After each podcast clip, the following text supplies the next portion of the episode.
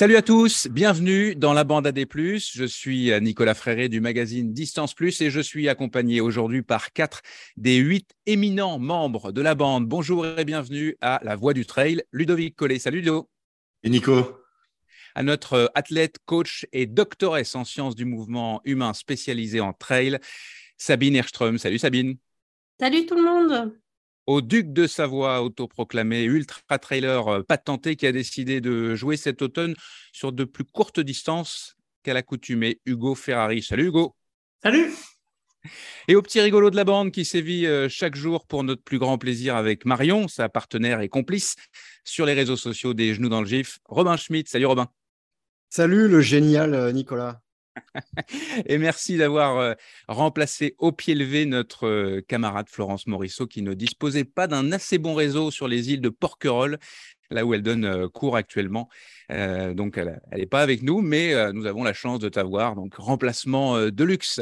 Et puis, un coucou évidemment donc à Flo et aux trois autres membres de la bande au repos aujourd'hui Corinne Favre, Thomas Laure Blanchet et Nicolas Martin. Nico qui est euh, en ce moment, euh, au moment où nous enregistrons euh, cette émission, en stage de préparation au championnat du monde de trail avec l'équipe de France.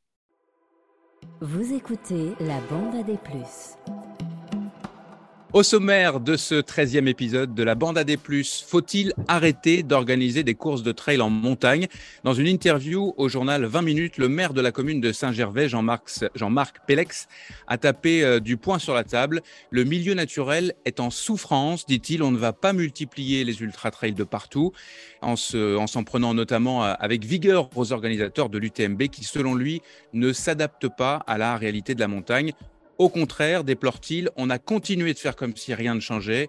L'Ultra Trail du Mont Blanc, c'est une belle course, les sportifs sont magnifiques, mais à un moment donné, il faut mettre une limite. Ces propos euh, font écho à ceux que l'on entend parfois de la bouche de certains résidents de Chamonix qui se disent écœurés par l'UTMB. J'ai bien hâte de savoir ce que vous pensez de tout ça.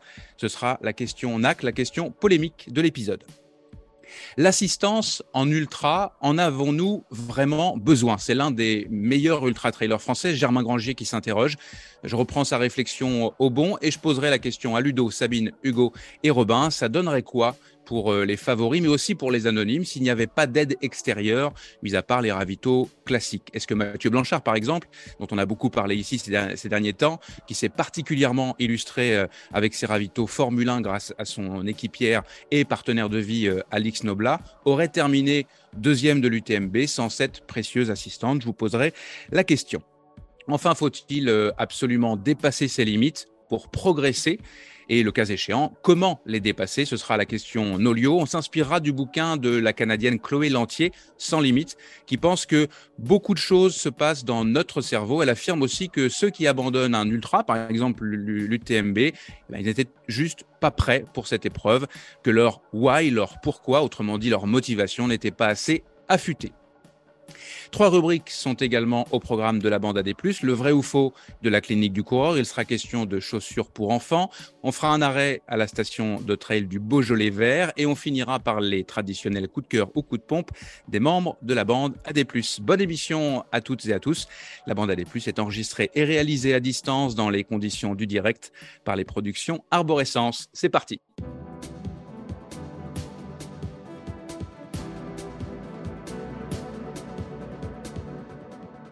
Allez, je commence avec un rapide tour de table pour prendre de vos nouvelles, les amis. Ludo, la dernière fois qu'on s'est vu, c'était deux visus, c'était ensemble, on était au Québec, à l'Ultra Trail Aricana euh, du Canada, où je suis un petit peu impliqué.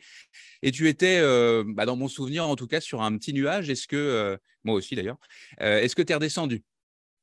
Écoute, pas tout à fait encore, parce que là, je, je prends des doses d'amour, là, mais à, à grosses doses euh, il y a eu un gros, gros enchaînement. J'ai, euh, ouais, au Québec, c'était euh, les cousins, ouais, c'était juste fantastique.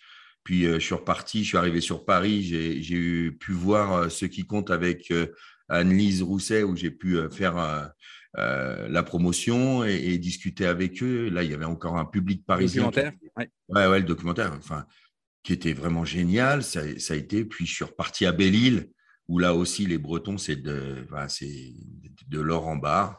Donc, qui assez similaire d'ailleurs aux Québécois et aux Québécoises. Hein. D'ailleurs, je trouve des similitudes. Les Bretons et les Québécois comparés, tiens. Ouais, je, trouve qu'il y a, il y a des belles similitudes, en tout cas au niveau du partage. Et, euh, et puis voilà, après, euh, je suis retourné sur, sur mes terres. ça faisait trois ans que je n'avais pas été commenté le, le trade des aiguilles rouges. Donc, retour aux sources, parfait. Et puis, euh, tu étais, alors on enregistre une semaine avant la diffusion, euh, mais tu étais ce week-end euh, à la première édition du Nice by UTMB. on n'en fait pas pendant des heures, mais quel est ton, ton, sentiment? Comment ça s'est passé, ce, nouveau trail? Alors écoute, moi j'étais pas à Nice, hein. j'étais du côté de La Roche-sur-Foron, j'étais dans les studios pour commenter le live. Bah, écoute, comme euh, toute première, il faut se rappeler que c'est une première, même si elle a identité by UTMB. Euh, il y a encore pas mal de choses à, faire progresser, mais il y a des paysages ouf. Quoi. Pour euh, le peu qu'on ait pu voir, il manque pas mal de réseaux par là-bas, donc du coup, c'est un peu compliqué. Mais je pense que, comme pour tout, hein, Paris, c'est pas fait en un jour. Il y a encore à travailler. Je pense que ça deviendra une, une très, très belle date. Sabine, tu as récemment remporté une course de trail sur les terres de Nico Martin dans le Trièvre, si je ne m'abuse. Ouais, c'était, c'était une, une, petite course, mais qui gagnerait à être connue. Bah, tu vois, du coup, ouais, je vais leur faire un peu de la pub. Ça s'appelle le Trail du Tétralyre. et, et c'est des organisateurs passionnés. Ça se déroule dans un centre de vacances, en fait. Du coup, après la douche, vous pouvez vous, vous doucher euh, dans le centre de vacances, euh, petite douche individuelle et chaude. Et puis, il y a un repas préparé par des bénévoles adorables. Euh, très peu de participants, même pas de ligne tracée au sol pour le départ. Un parcours absolument grandiose parce que ça passe sur ces fameux balcons est qui séparent le plateau du Vercors du Trièvre de Nico Martin. Donc, des points de vue vraiment magnifiques. je conseille vraiment à tout le monde d'y aller. Et puis ben, pour les radins, ça convient aussi parce que ça coûte que 20 euros pour tout ça. Donc, euh, trail du tétralyre à, noter dans vos calendriers. Et de toute façon, il n'y a que 200 dossards disponibles. Donc, euh, donc il faut s'inscrire vite. Et pour la petite anecdote, on s'inscrit sur un Google Form. Ah mais on ne peut pas payer, il faut venir avec son chèque ou avec son billet de 20 euros euh, le jour de la course. Quoi. Donc, euh, faut pas prendre des places pour rien. ça veut dire qu'il en reste, euh, il en reste des courses comme ça. C'était une préparation euh, pour les Templiers, c'est ça? Tu vas aller. Voilà, du coup, du coup, je vais passer d'un extrême à l'autre. Effectivement, c'était pour préparer les Templiers, mais euh, bah, ça permet de souligner qu'en fait, les courses n'ont vraiment pas à s'opposer entre les petites courses et les grosses courses, entre guillemets. Déjà, je pense que toute personne qui va sur une grosse course a commencé par une petite course, et puis il y a un plaisir qui est différent dans toutes les courses. Évidemment, au trait du tétralyre, du coup, ça s'est fait que j'ai couru toute seule quasiment toute la course. Donc, euh, ça, ça n'arrive pas au Templier. Mais euh, voilà, on, va y chercher des choses différentes. Donc, ce sera, ce sera le grand trail des Templiers. Hein. Tu fais la, grosse, enfin, la, course. Oui, c'est ça, le 80 km, ouais. Ok. Euh, Hugo, toi, tu as fait l'inverse? Enfin, tu fais l'inverse. Comment se passe ton automne? Je, le disais la dernière fois, tu vas plutôt, euh, tu quittes un peu l'ultra euh, ces derniers temps pour faire des courses un petit peu plus courtes? Ben, tout à fait. Et du coup, je reviens du trail du Sancy où j'ai fait un petit week-end euh, all-inclusive puisque je courais le samedi et j'animais le dimanche. bon, quand on court le 33 km, ça va. Le dimanche, on n'en souffre pas du tout, donc on peut animer convenablement. Euh, c'était très très sympa parce que j'ai beaucoup d'amis en Auvergne, donc ça permet de revoir tout le monde. Et puis euh, ben, j'étais content parce que malgré que j'ai fait un post UTMB vraiment relax, euh, une, vraie belle coupure avec, avec la, dose d'alcool qui, convient bien sûr, j'étais content d'avoir un petit bout, de, petit bout de forme, tu vois, ça, ça allait pas mal, le mental aussi. Donc ça me, ça me met dans le bain, tu vois, pour faire un joli, un joli début d'hiver et puis après recouper un peu au moment des fêtes. Voilà. Super. Est-ce que c'est malgré ah. l'alcool ou est-ce que c'est grâce à l'alcool du coup? Non, je l'avais évacué euh, avant la compétition, euh, Sabine. Voilà. euh, Robin, quelles sont les nouvelles toujours en pleine prépa pour euh, la mascarine qui s'approche dangereusement à la, à la Réunion? Exactement. euh, je suis en train de, de- de regarder un petit peu le, le parcours euh, que, que je connais, parce que j'avais déjà fait la course il y a quelques années. En ayant Ah, tu l'as connu- déjà faite, d'accord. Ouais, ouais, ouais, ouais, je, je m'en vante pas trop parce que euh, j'avais fait vraiment toutes les, toutes les erreurs euh, de débutant, en fait. hein. C'est-à-dire euh, il y, a, il y a quand même deux, deux erreurs magistrales. Euh, la première, c'était on m'avait dit, ouais, il faut arriver un peu frais avant un 70 km, mais j'avais pas de problème. J'arrive frais, donc j'ai rien fait pendant 15 jours.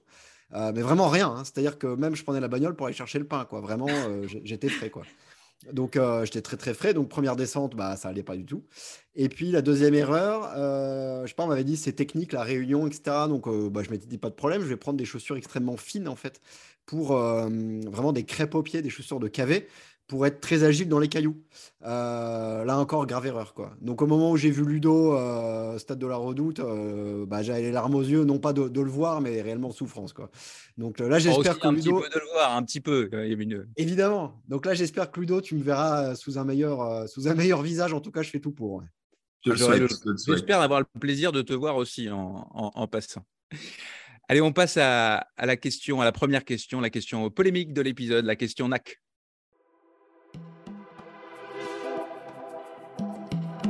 La question NAC.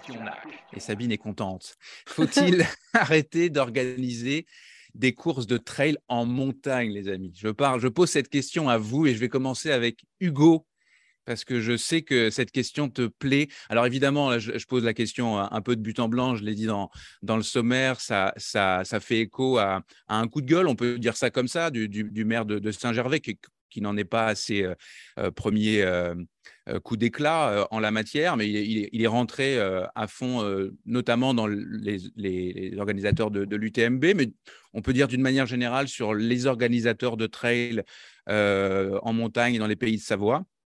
Donc, il prend évidemment, il met le lien, il fait le lien avec l'impact environnemental, le fait que cet été, il a fait particulièrement chaud, que les montagnes ont souffert et que euh, bah, les trailers sont venus, selon lui, euh, bousiller un peu les, les sentiers. euh, et, et donc voilà, donc lui, son, son... peut-être qu'il l'a dit de manière provocante, mais euh, il a dit qu'il fallait arrêter, en fait, qu'il fallait, il fallait arrêter. Qu'est-ce que tu en penses, Hugo? Comment tu as réagi Essaye de... euh, là, là, ça t'a digéré, mais comment tu as réagi quand tu as, quand tu as lu cet article qui a été publié chez nos confrères de, de 20 minutes? Bah, j'ai trouvé ça un petit peu culotté euh, de la part de quelqu'un qui euh, dirige une ville à la fois euh, thermale et station de ski, qui sont deux trucs pas, pas, pas super écologiques. Parce que bon, une station de ski, pour résumer un petit peu, on dézingue des arbres dans la forêt, on met des pylônes avec un petit peu de béton en dessous, et tout l'hiver, on utilise de l'énergie pour faire tourner des sièges pour que des gens qui sont venus de loin, donc souvent en avion, puissent voilà, avoir un petit loisir égoïste qui est de, de descendre une pente enneigée qu'on a damée avec un engin qui consomme entre 30 et 40 litres euh, au 100. Et parfois, c'est même pas de la vraie neige, hein, je précise quand même. Voilà, on peut, on peut aussi ajouter la, la dimension neige artificielle. Euh, Bon, alors il y Au a début toujours et à la fin qui d'hiver, dira, notamment. euh, J'ai un canon qui consomme un peu moins que celui d'avant. Oui, ok, enfin il consomme un peu quand même.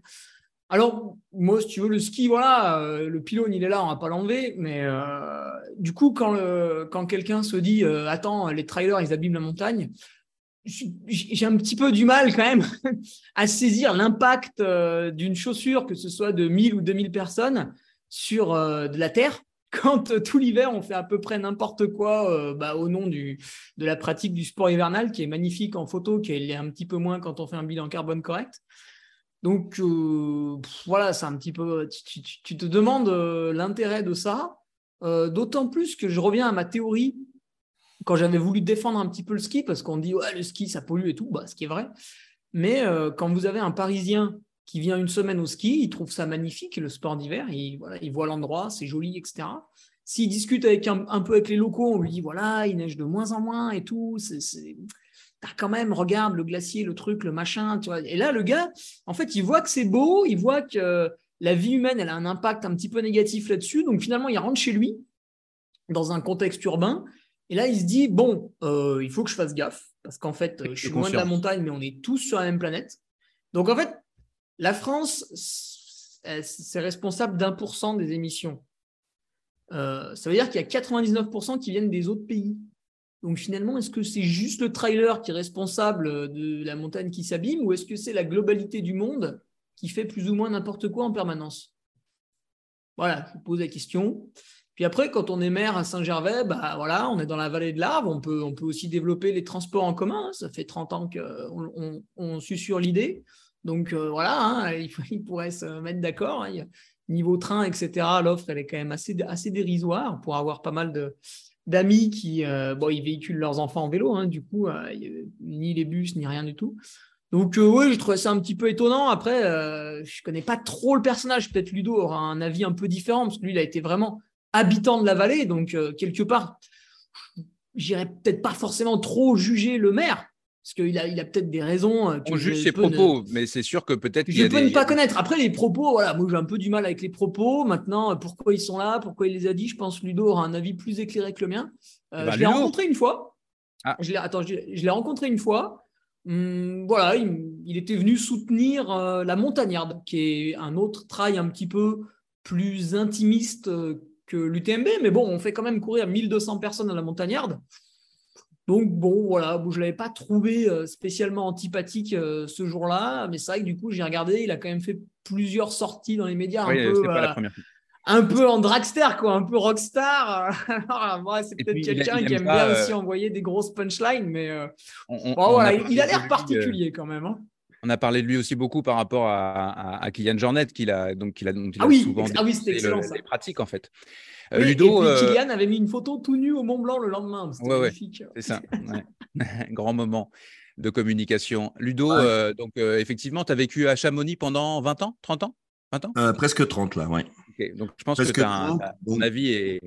Et puis j'ai animé souvent pour, pour Saint-Gervais. je connais bien Monsieur, monsieur PX.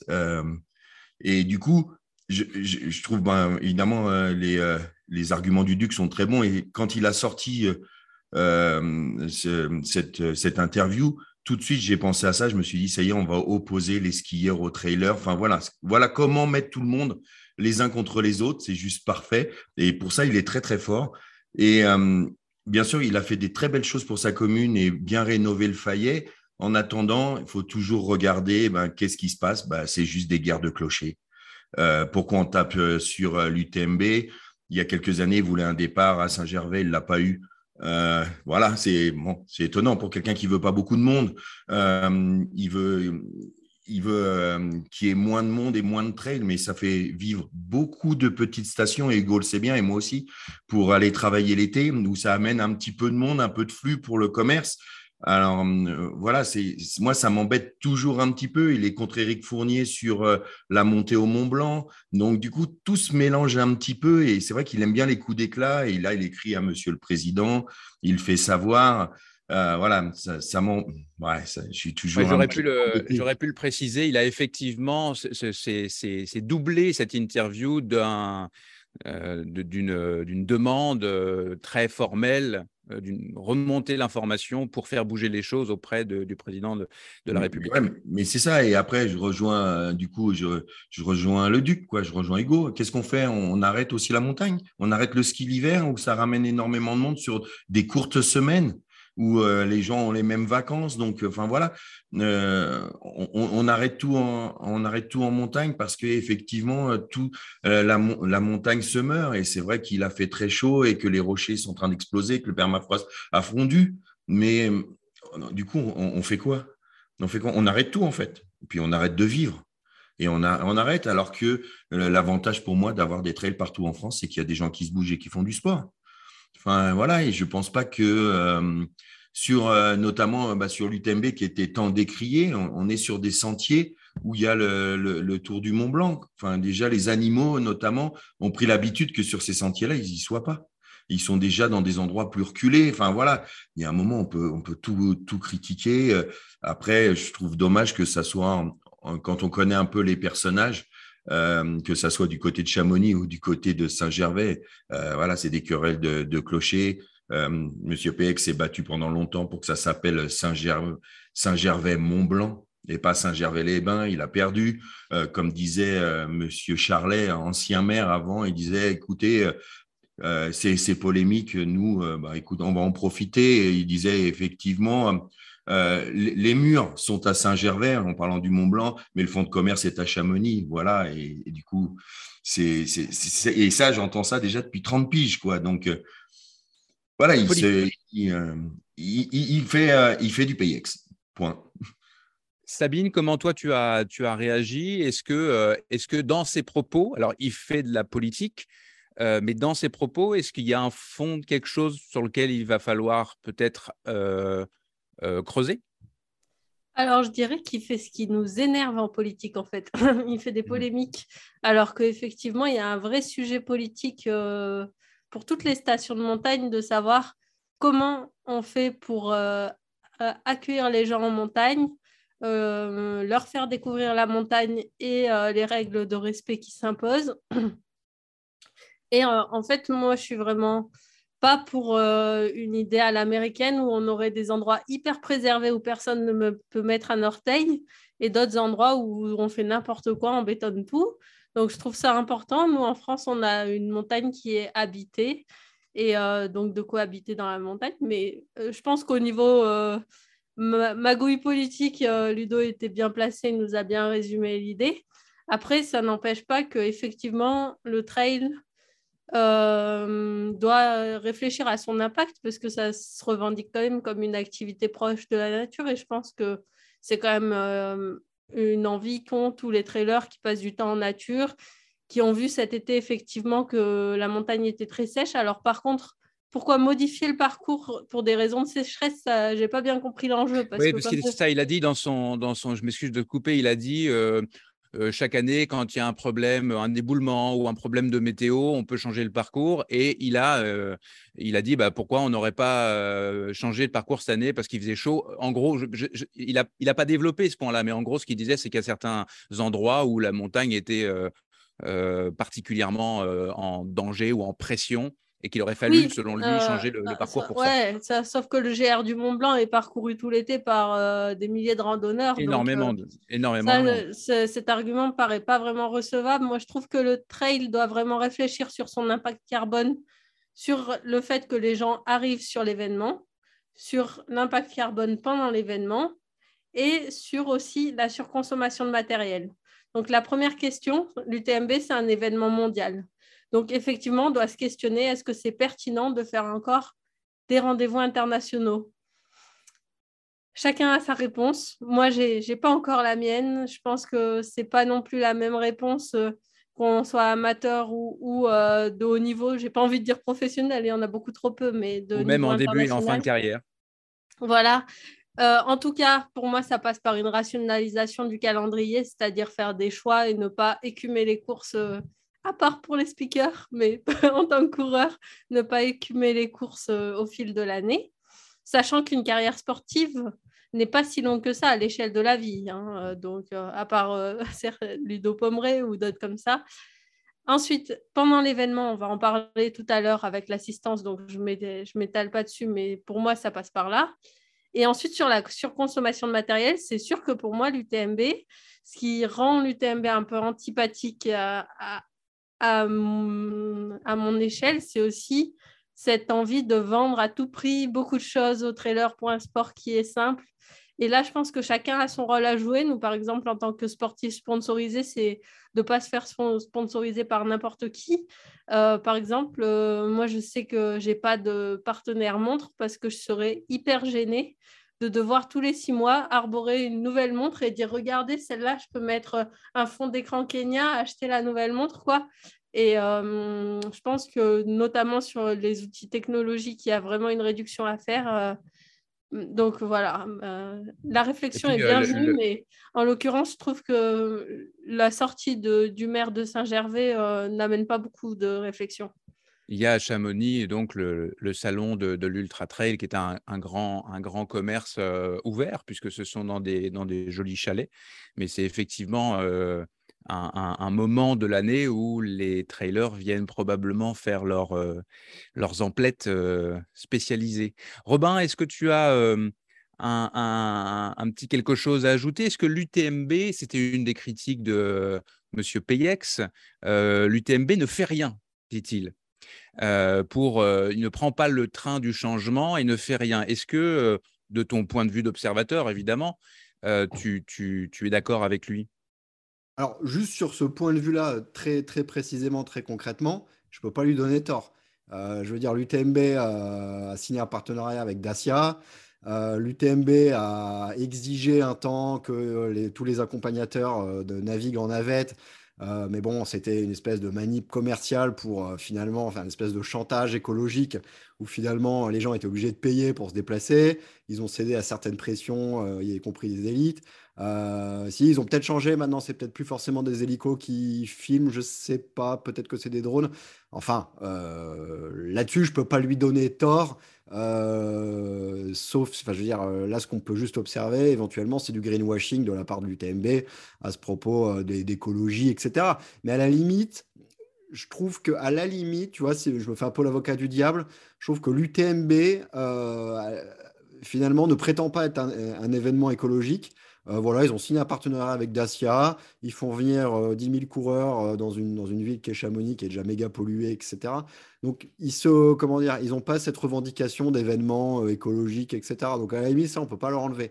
Donc là-dessus, je ne suis pas forcément euh, en désaccord avec, euh, avec Monsieur le maire. Après, comme l'a dit très bien Hugo et Ludo, euh, c'est un habitué de ce genre de, de, de, petits dérapages pour exister dans une commune qui est minuscule à l'échelle de la nation, qui a effectivement le Mont Blanc sur son territoire, et encore, ça se discute, c'est une guéguerre effectivement entre Saint-Gervais et Chamonix. Donc c'est juste de la phrase pour exister. Il y a probablement de la jalousie, il y a de la politique, etc. On se souvient des dérapages avec Kylian, etc. Euh, enfin, je ne veux pas dire qu'il reste à sa place, parce que je suis personne pour dire à quelqu'un, un maire de rester à sa place, mais il est maire d'une minuscule commune que personne ne connaît en fait, sauf si euh, tu habites dans le coin, euh, tu habites en région Rhône-Alpes. Quoi.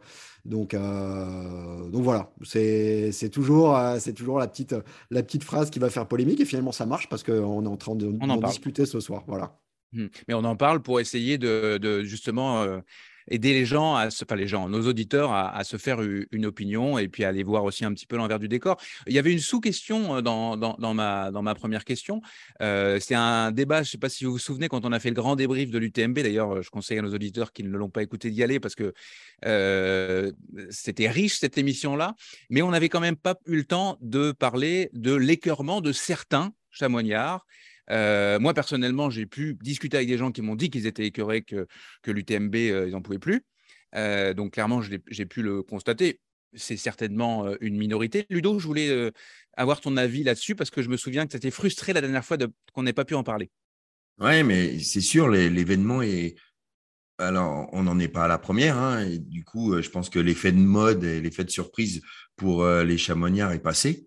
Euh, c'est vrai que moi, j'ai pu observer qu'il y en avait quand même un petit peu moins sur les lignes d'arrivée que mes habitués d'avant. Je les ai un petit peu moins vus. Euh, parce que bon, ils, en ont fait le tour et, et, c'est vrai que à la base, bah, il y avait deux courses, puis, puis trois, puis cinq, puis voilà, on, a commencé avec un coureur, avec euh, un, un, accompagnant. Maintenant, on est à un coureur avec 4,7 ou 4,17, je sais plus. Enfin, accompagnant. Attends, tu parles de la moyenne des, la moyenne des trailers ou uniquement des athlètes élites?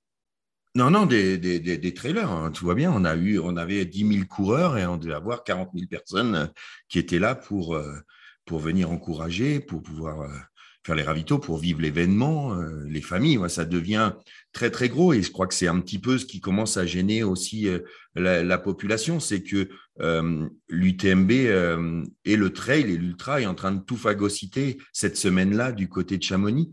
C'est vrai que, comme disait Robin pour, pour la commune de Saint-Gervais, bah, le, le, trail et l'ultra trail, c'est pas ce qu'il y a de plus connu aussi dans le monde. Et il y a des gens qui connaissent le Mont Blanc et qui viennent encore à ces semaines-là pour faire le tour du Mont Blanc ou pour faire de la montagne. Et, euh, bien là, ils n'ont plus de place pour eux, quoi. Il n'y a plus de place pour se loger, il n'y a, y a, plus de place sur, les sentiers. Euh, quand tu reviens par pour avoir fait le tour du Mont Blanc, euh, tu vois. Et tout ça, c'est voilà, c'est une semaine qui est consacrée qui a l'ultra. Et Mais on va bientôt parler, on va bientôt parler de la diagonale des fous. Tu es très bien placé aussi pour savoir à quel point c'est une fête on pourrait comparer les deux événements. M- En fait, non, on peut compa- on peut pas Non, les pas comparer parce que c'est un village qui d'un seul coup grossit de manière euh, incroyable l'espace d'une semaine, alors que l'île, c'est une île qui, euh, bah, finalement, il y a- elle ne grossit pas tant que ça parce qu'il n'y a pas tant de monde qui vient. Par contre, c'est toute l'île qui est en fête et il y a, il y a- oui, ma comparaison est peut-être, enfin, je me rends compte. Non, ouais, on ne peut pas la comparer parce qu'il y a, il y a euh, 1000 1200 coureurs qui viennent de l'extérieur. Après, c'est que des personnes qui vivent dans l'île. Donc, euh, et puis, c'est leur Tour de France à eux. Donc, tout le monde se réveille. Tout le monde est là pour faire la fête et, et c'est l'île. Alors que Chamonix, on, on vient du monde entier. Et euh, voilà, c'est, il y, a, euh, y a, il y a toujours eu en plus à Chamonix un problème de parking. Et là, quand, quand cette année, quand tu as 50 000, pression 60 000 incroyable. personnes, eh ben, comme il n'y a pas assez de parking, les gens se gardent n'importe où, donc se gardent devant chez les gens. Enfin, les gens après sont excédés. Enfin, ça peut s'entendre. Tu vois, il y a, plein de petites choses à, régler si on veut que cet événement mondial perdure, quoi. Et puis, euh, je rappelle qu'il y a une injustice énorme, c'est qu'au moment du départ euh, ou de l'arrivée, qui c'est qui est sur la ligne? C'est toi, là, pas de problème, il n'y a pas de souci. Alors que les autres, ils sont en train d'être écrabouillés dans la foule.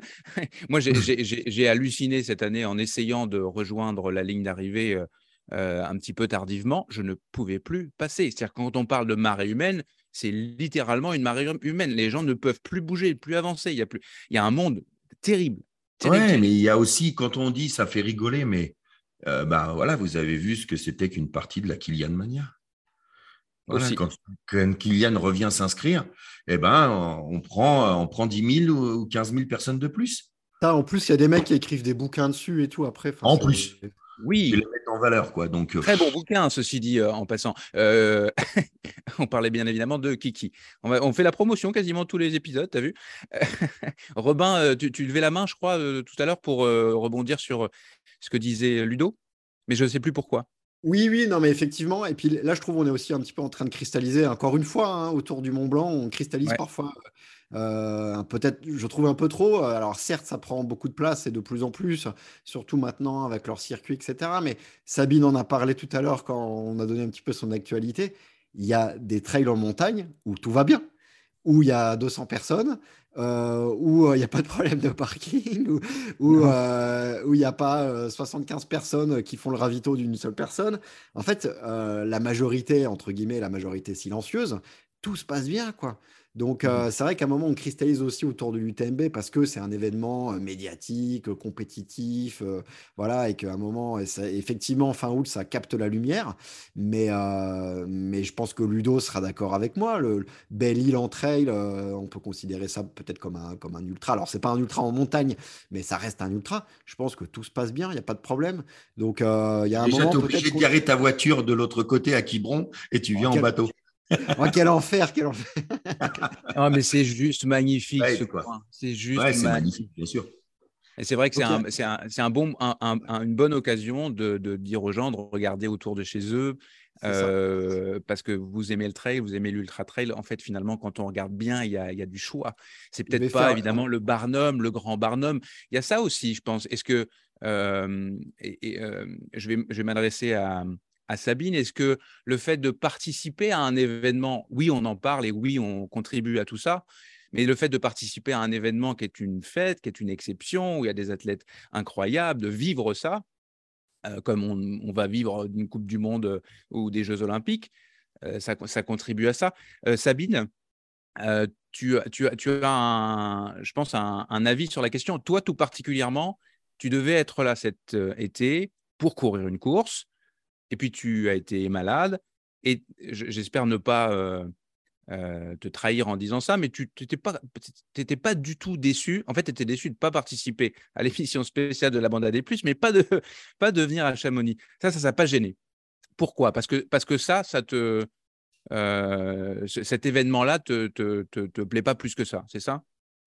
Ah, j'aimerais bien dire ça, non, j'étais, j'étais déçue. Euh, bah, parce que, mine de rien, euh, j'adore le trail du tétralire, mais les occasions de, de faire la course avec les meilleurs, elles sont pas si nombreuses que ça. Et c'est, je pense pas que j'aurais programmé les Templiers, tu vois, si j'avais participé au grand rendez-vous du TMB. J'aurais eu au contraire envie euh, de faire des courses un peu plus euh, confidentielles. Mais, euh, tu vas pas chercher la même chose sur euh, ces deux types de courses. Et oui, moi, j'étais j'étais déçue de, me sentir en forme avant de, boire de l'eau polluée et de ne pas pouvoir concrétiser ça. Même si, encore une fois, du coup, je suis obligée de m'appliquer. Euh, ce que je dis tout le temps, c'est qu'il faut vraiment trouver son épanouissement euh, dans l'entraînement. Donc voilà, je me suis bien épanouie. Mais je n'ai pas pu concrétiser ça par un dossard. Par contre, là, on, parle de la course et de la confrontation, mais pour l'événement en tant que tel, ce que, ce que, ce que reproche aussi, euh, je pense, euh, euh M. Payex, et ce que regrettent les, les chamoignards, ceux qui en tout cas s'en plaignent, euh, pour cet événement, cette, ce côté massif et monstrueux, entre guillemets, ça, c'était, pas ta tasse de thé, c'est quand même ce que tu disais. Je pense. ouais, ouais, ouais, complètement. Ça, par contre, c'est vrai, c'est que moi, du coup, j'y, ai participé qu'une fois, c'était l'année dernière. Il était censé y avoir un peu de monde, moins de monde que d'habitude euh, post-Covid. Écoute, moi, j'ai trouvé que c'était trop, quoi. je me disais, c'est formidable, tous ces gens qui s'intéressent au trail, mais quand même, là, il y a trop de monde. Mais bon, malgré tout, quand euh, Sidas m'a proposé un dossard pour l'année suivante, euh, j'ai fait semblant d'hésiter, mais en fait, j'avais déjà décidé de revenir. Mmh. J'hésitais plutôt entre différentes courses que, entre revenir ou pas revenir. Tu es à l'image de toutes nos contradictions, finalement. ça, cristallise nos contradictions, l'UTMB, un petit peu. Mmh. Euh, Ludo, tu as levé la main? Ouais, je voulais juste dire aussi, puis il y a un phénomène bien français et qui touche aussi les chamoniards, c'est que on n'a pas le droit de réussir quand ça réussit trop, comme la belle histoire, le, rêve, le rêve de la famille Poletti, euh, maintenant qu'il s'est adoubé avec UTMB Group, maintenant, tu n'as pas le droit de réussir. Tu vois, quand, quand ils étaient, c'était tout petit, c'était très bien. C'était machin. Quand tu réussis, en France, on n'a pas le droit de réussir. Donc, c'est, c'est aussi euh, beaucoup, euh, malheureusement, il y a aussi beaucoup de jalousie. Ludo, Ludo, pardon, Hugo, euh, toi qui es euh, le duc de Savoie, autoproclamé, euh, la Savoie, est-ce que les Savoyards sont comme ça, effectivement? Est-ce qu'il y a un côté difficile sur. sur on n'a pas le droit de réussir? Est-ce que tu es d'accord avec ça? Ah, Tu concluras le. Tu sais, la Savoie, pourquoi les gens y vivent en Savoie? Parce qu'il y a des touristes qui viennent dépenser leur argent. Sinon, on serait tous en train de couper de l'herbe dans un champ. Mais on en a, on a, pas tant parlé. On dit que les touristes, ils sont chiants, tu vois, à chaque fois. Mais il n'y a pas que les hein? Savoyards. ça, ce que je veux dire, c'est que c'est pas typique de la Savoie.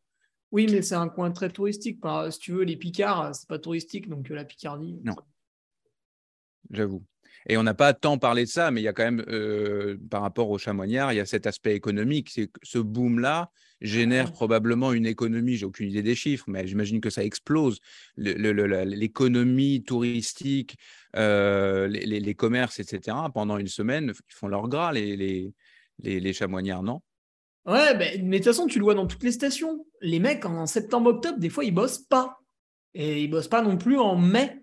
Donc, en fait, ils ont 3-4 mois de vacances à l'année. Puis, alors, le reste du temps, ils sont là. Ouais, tu te rends compte, c'est dur et tout. Euh, ouais, attends, calmez-vous. On dirait un enseignant qui se plaint que son travail est trop dur. Pour relativiser quand même. Hein. Il y a des mecs qui bossent dans le BTP tous les jours, toute l'année. Ils ont 5 semaines de congé par an. Ils étalent du goudron. C'est bon, on se calme. Hein. Est-ce qu'on on peut après, si, si tu habites à Chamonix en voulant chercher le calme, etc., c'est un petit peu. Euh, bon, il y a d'autres villages, hein, tu peux habiter. Il y en a beaucoup des villages, tranquilles. Ouais, tu peux aller en Maurienne euh, à Ossois, par exemple, tu vas être tranquille. Hein, tu vas à Bonneval-sur-Arc, ah, il y a un peu de touristes quand même, mais bon, globalement. Ludo. Ouais, et je finirai là-dessus. Et puis aussi, pour avoir vécu euh, bah, presque 30 ans à Chamonix, quand je suis arrivé les premières années, il y avait cinq ou six boîtes de nuit. il n'y en a plus qu'une. On a aussi une population vieillissante à Chamonix. Les gens ne supportent plus rien.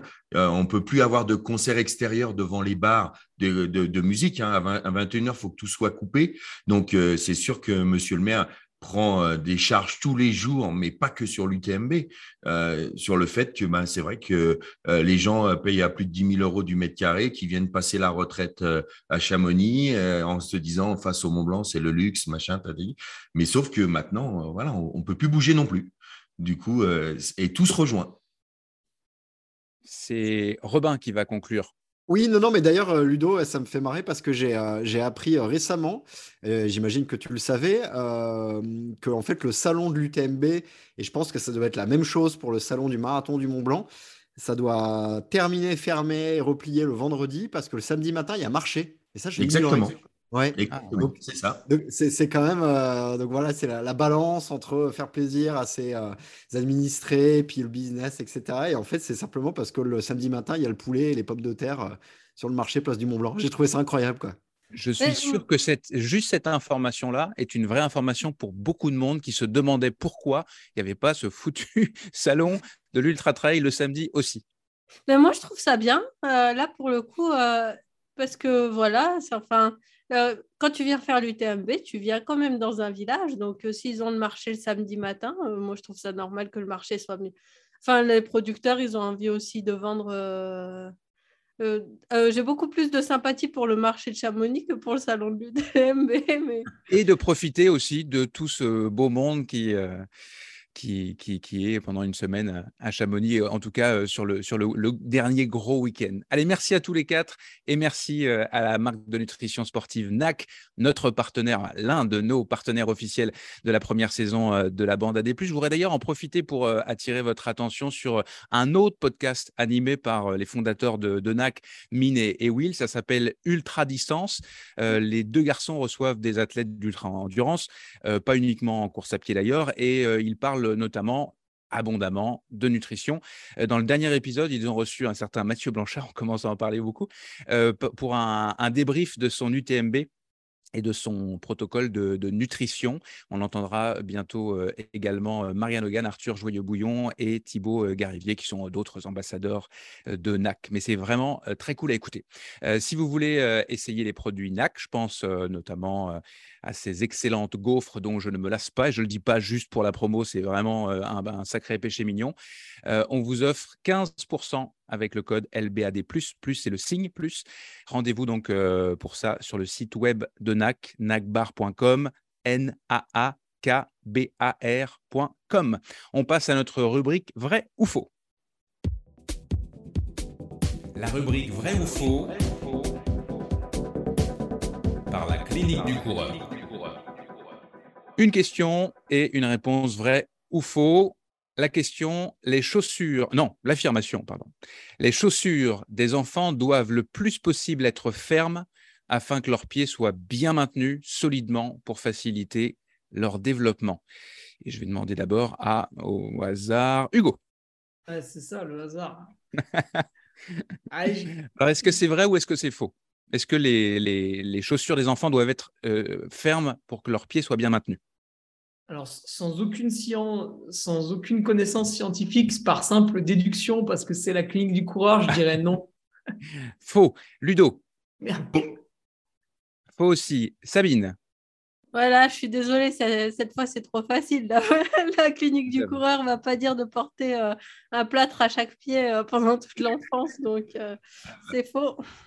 Bon, Robin, je te demande pas alors. Et si je crois que la clinique du corps justement recommande carrément que ça soit plombé au niveau du, il me semble au niveau du talon, pour que l'enfant puisse vraiment poser le talon en Exactement. Et d'ailleurs, ils ont C'est- C'est une fait, suggestion de Pomeray. ils ont fait une chaussure pour le, pour la, pour la, pour l'exercice, une chaussure pour les enfants, et ils ont commencé la promo en disant tout ce qu'ils n'ont pas mis, qui, tout, tout ce qu'il faut pas mettre, ils ont, annoncé qu'ils allaient faire, faire- oh là là, mon Dieu, j'ai du mal à parler, cette chaussure-là avec toute la technologie possible et, et imaginable, c'était assez, euh, c'était assez bien vu. Donc évidemment, c'est faux, archi faux même. Les enfants devraient euh, passer le plus de temps possible, selon la, la clinique du coureur, mais selon la science, nu-pied. Euh, pour tous les parents qui nous écoutent, coureurs ou non d'ailleurs, sachez que quatre caractéristiques devraient orienter euh, votre décision lors de l'achat de, des chaussures de vos enfants. Elles doivent être 1. confortables, 2. flexibles, 3. légères, 4. basses ou disons euh, plus près du sol. Sur ce sujet très sérieux, euh, j'aimerais vous lire un, large extrait de la super chronique euh, du docteur Simon Benoît qui, a été publié il y a quelque temps sur Distance Plus. Euh, pour la retrouver, je vous donne le titre qui sonne comme un cri, une injonction, mais c'est surtout une recommandation pour la chaussure, euh, une recommandation contre les chaussures, bourrées de, technologie. Euh, Le titre donc Libérez vos pieds et les pieds de vos enfants. Donc je cite le texte du doc Simon. Euh, écoutez ça. L'étude de l'évolution du pied humain nous permet de comprendre la progression de l'Homo sapiens vers le statut bipède. Une série de lentes adaptations positives a permis au pied de devenir fort, souple et agile afin d'assurer la survie des peuples migrateurs, chasseurs et cueilleurs à travers leur long périple. Aujourd'hui, c'est l'industrie de la chaussure qui a pris le contrôle de nos pieds. Le soulier avait initialement été conçu pour simplement protéger le pied des reliefs du sol. Les fabricants de chaussures de sport, tout particulièrement, ont vite compris qu'il était rentable de vendre des produits équipés de technologie, promettant des gains de performance et de prévenir les blessures. À ce jour, pourtant, aucune étude sérieuse n'a démontré des résultats convaincants en ce sens. Un seul constat, le pied humain s'affaiblit à travers les générations. Les technologies de protection des chaussures modernes le surprotègent et nuisent au développement optimal de sa musculature intrinsèque. Il est bon de souligner, de souligner que ce triste constat est amplifié par l'augmentation du sédentarisme de nos sociétés occidentales. Des kilomètres de marche et de course ont été remplacés par des kilomètres installés trop confortablement en voiture. La conséquence, c'est que nous assistons à une régression, voire à une dégringolade des adaptations du pied humain, non aux technologies qui promettent de corriger nos pieds.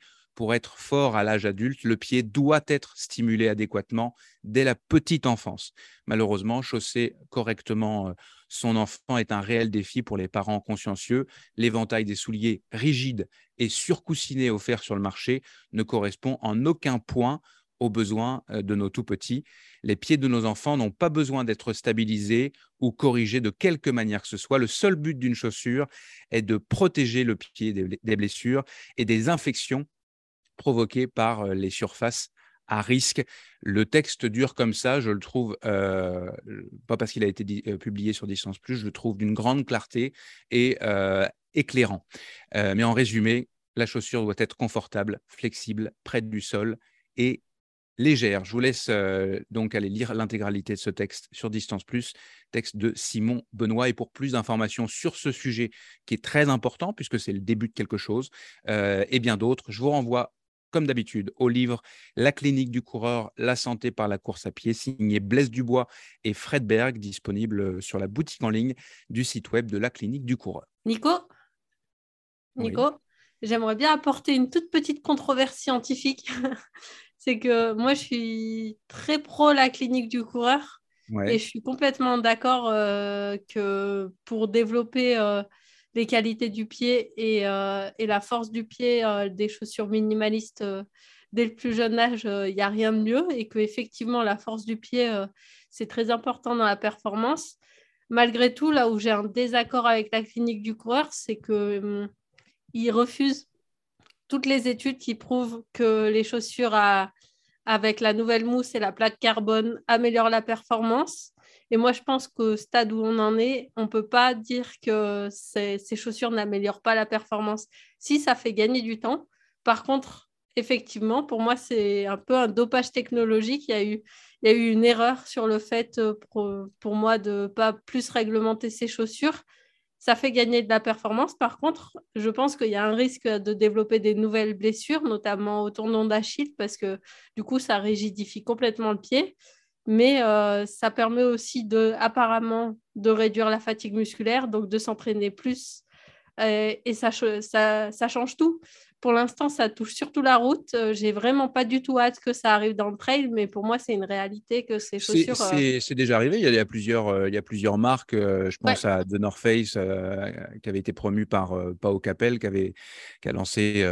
oui, ils ont été plusieurs. À je pense qu'ils ont des prototypes dans la qui vont peut-être faire la différence. Et moi, j'en suis triste. Hein. Ça, franchement, je trouve qu'il n'y a aucun intérêt à, à s'améliorer juste grâce à une mousse, mais.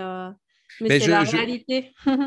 Je, reprends ton, ton, ta note au bon et je promets ici d'inviter Blaise Dubois pour parler de ce sujet-là.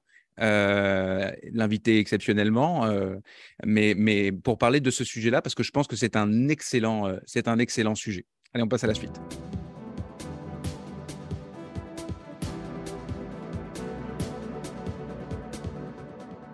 Si vous nous écoutez En ce moment, euh, vous ne vous êtes peut-être rendu compte de rien, mais pour ceux qui nous regardent, euh, ben, ils ont bien vu que le décor a un petit peu, un petit peu changé.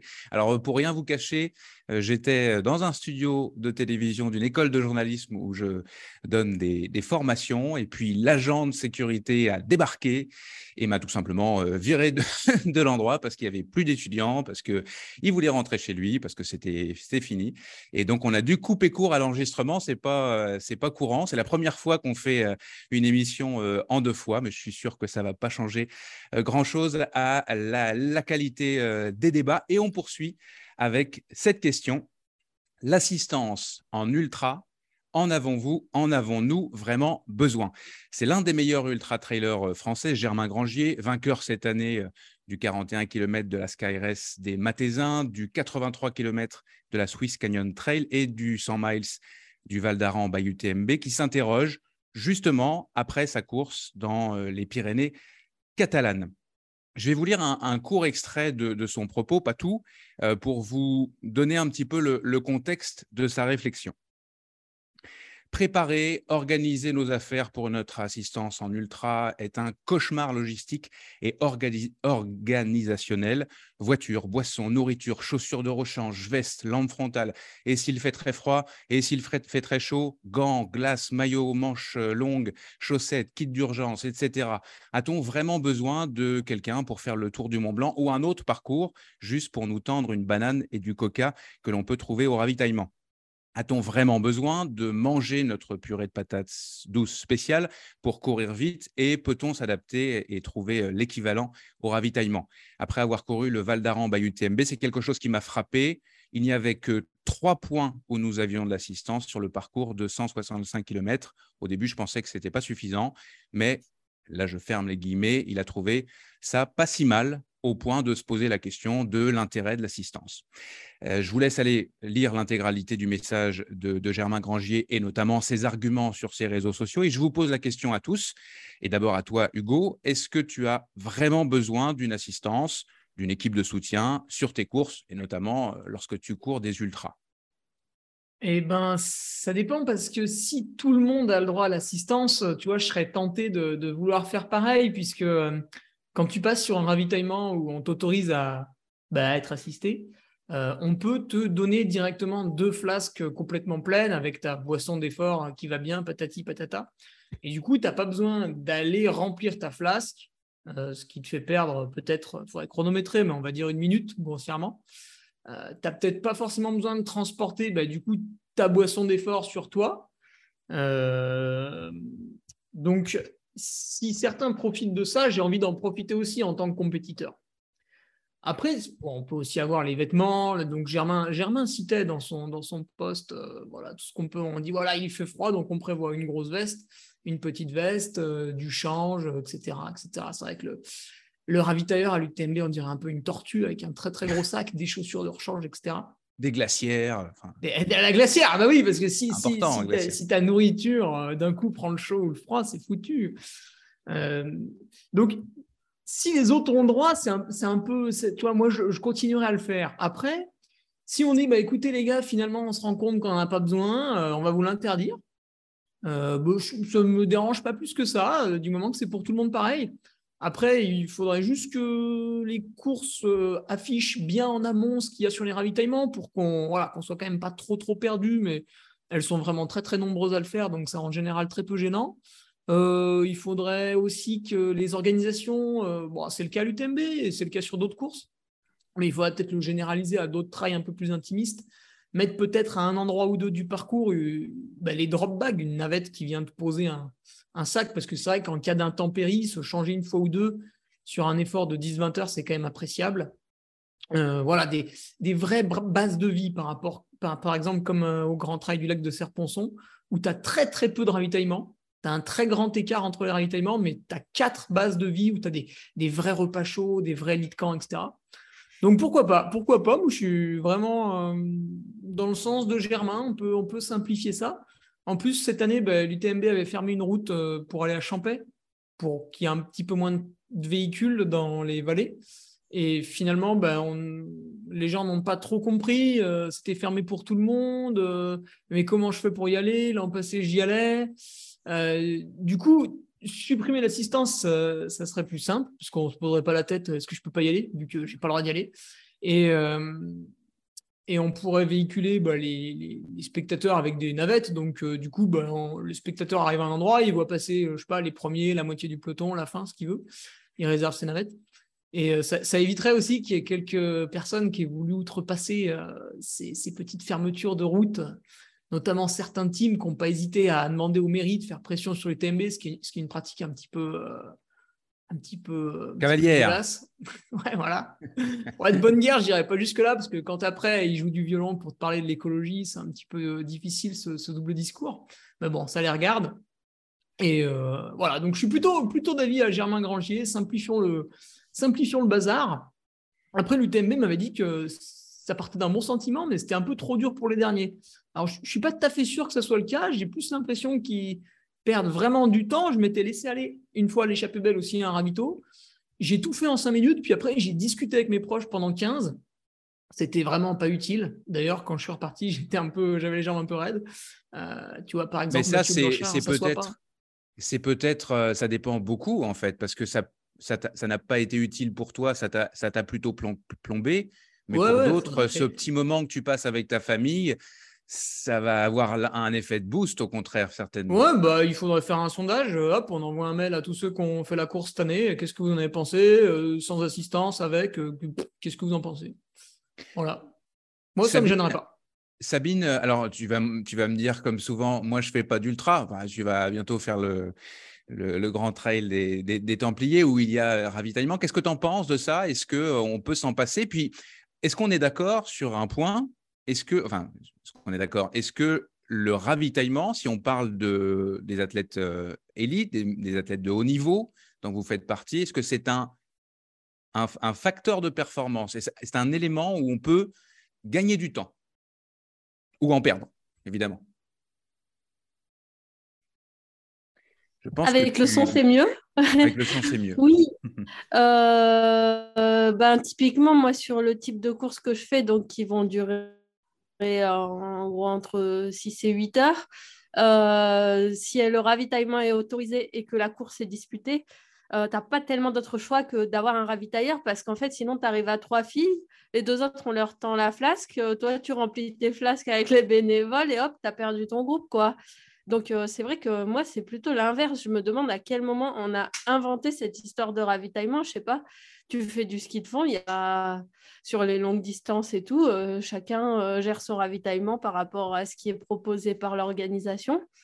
Euh, et donc, oui- en fait, moi, du coup, j'ai une, une assistance dès que c'est une course disputée et que j'ai que j'ai préparée pendant des semaines parce que c'est c'est bête de, de tout faire pour gagner une minute et puis de la perdre au ravito.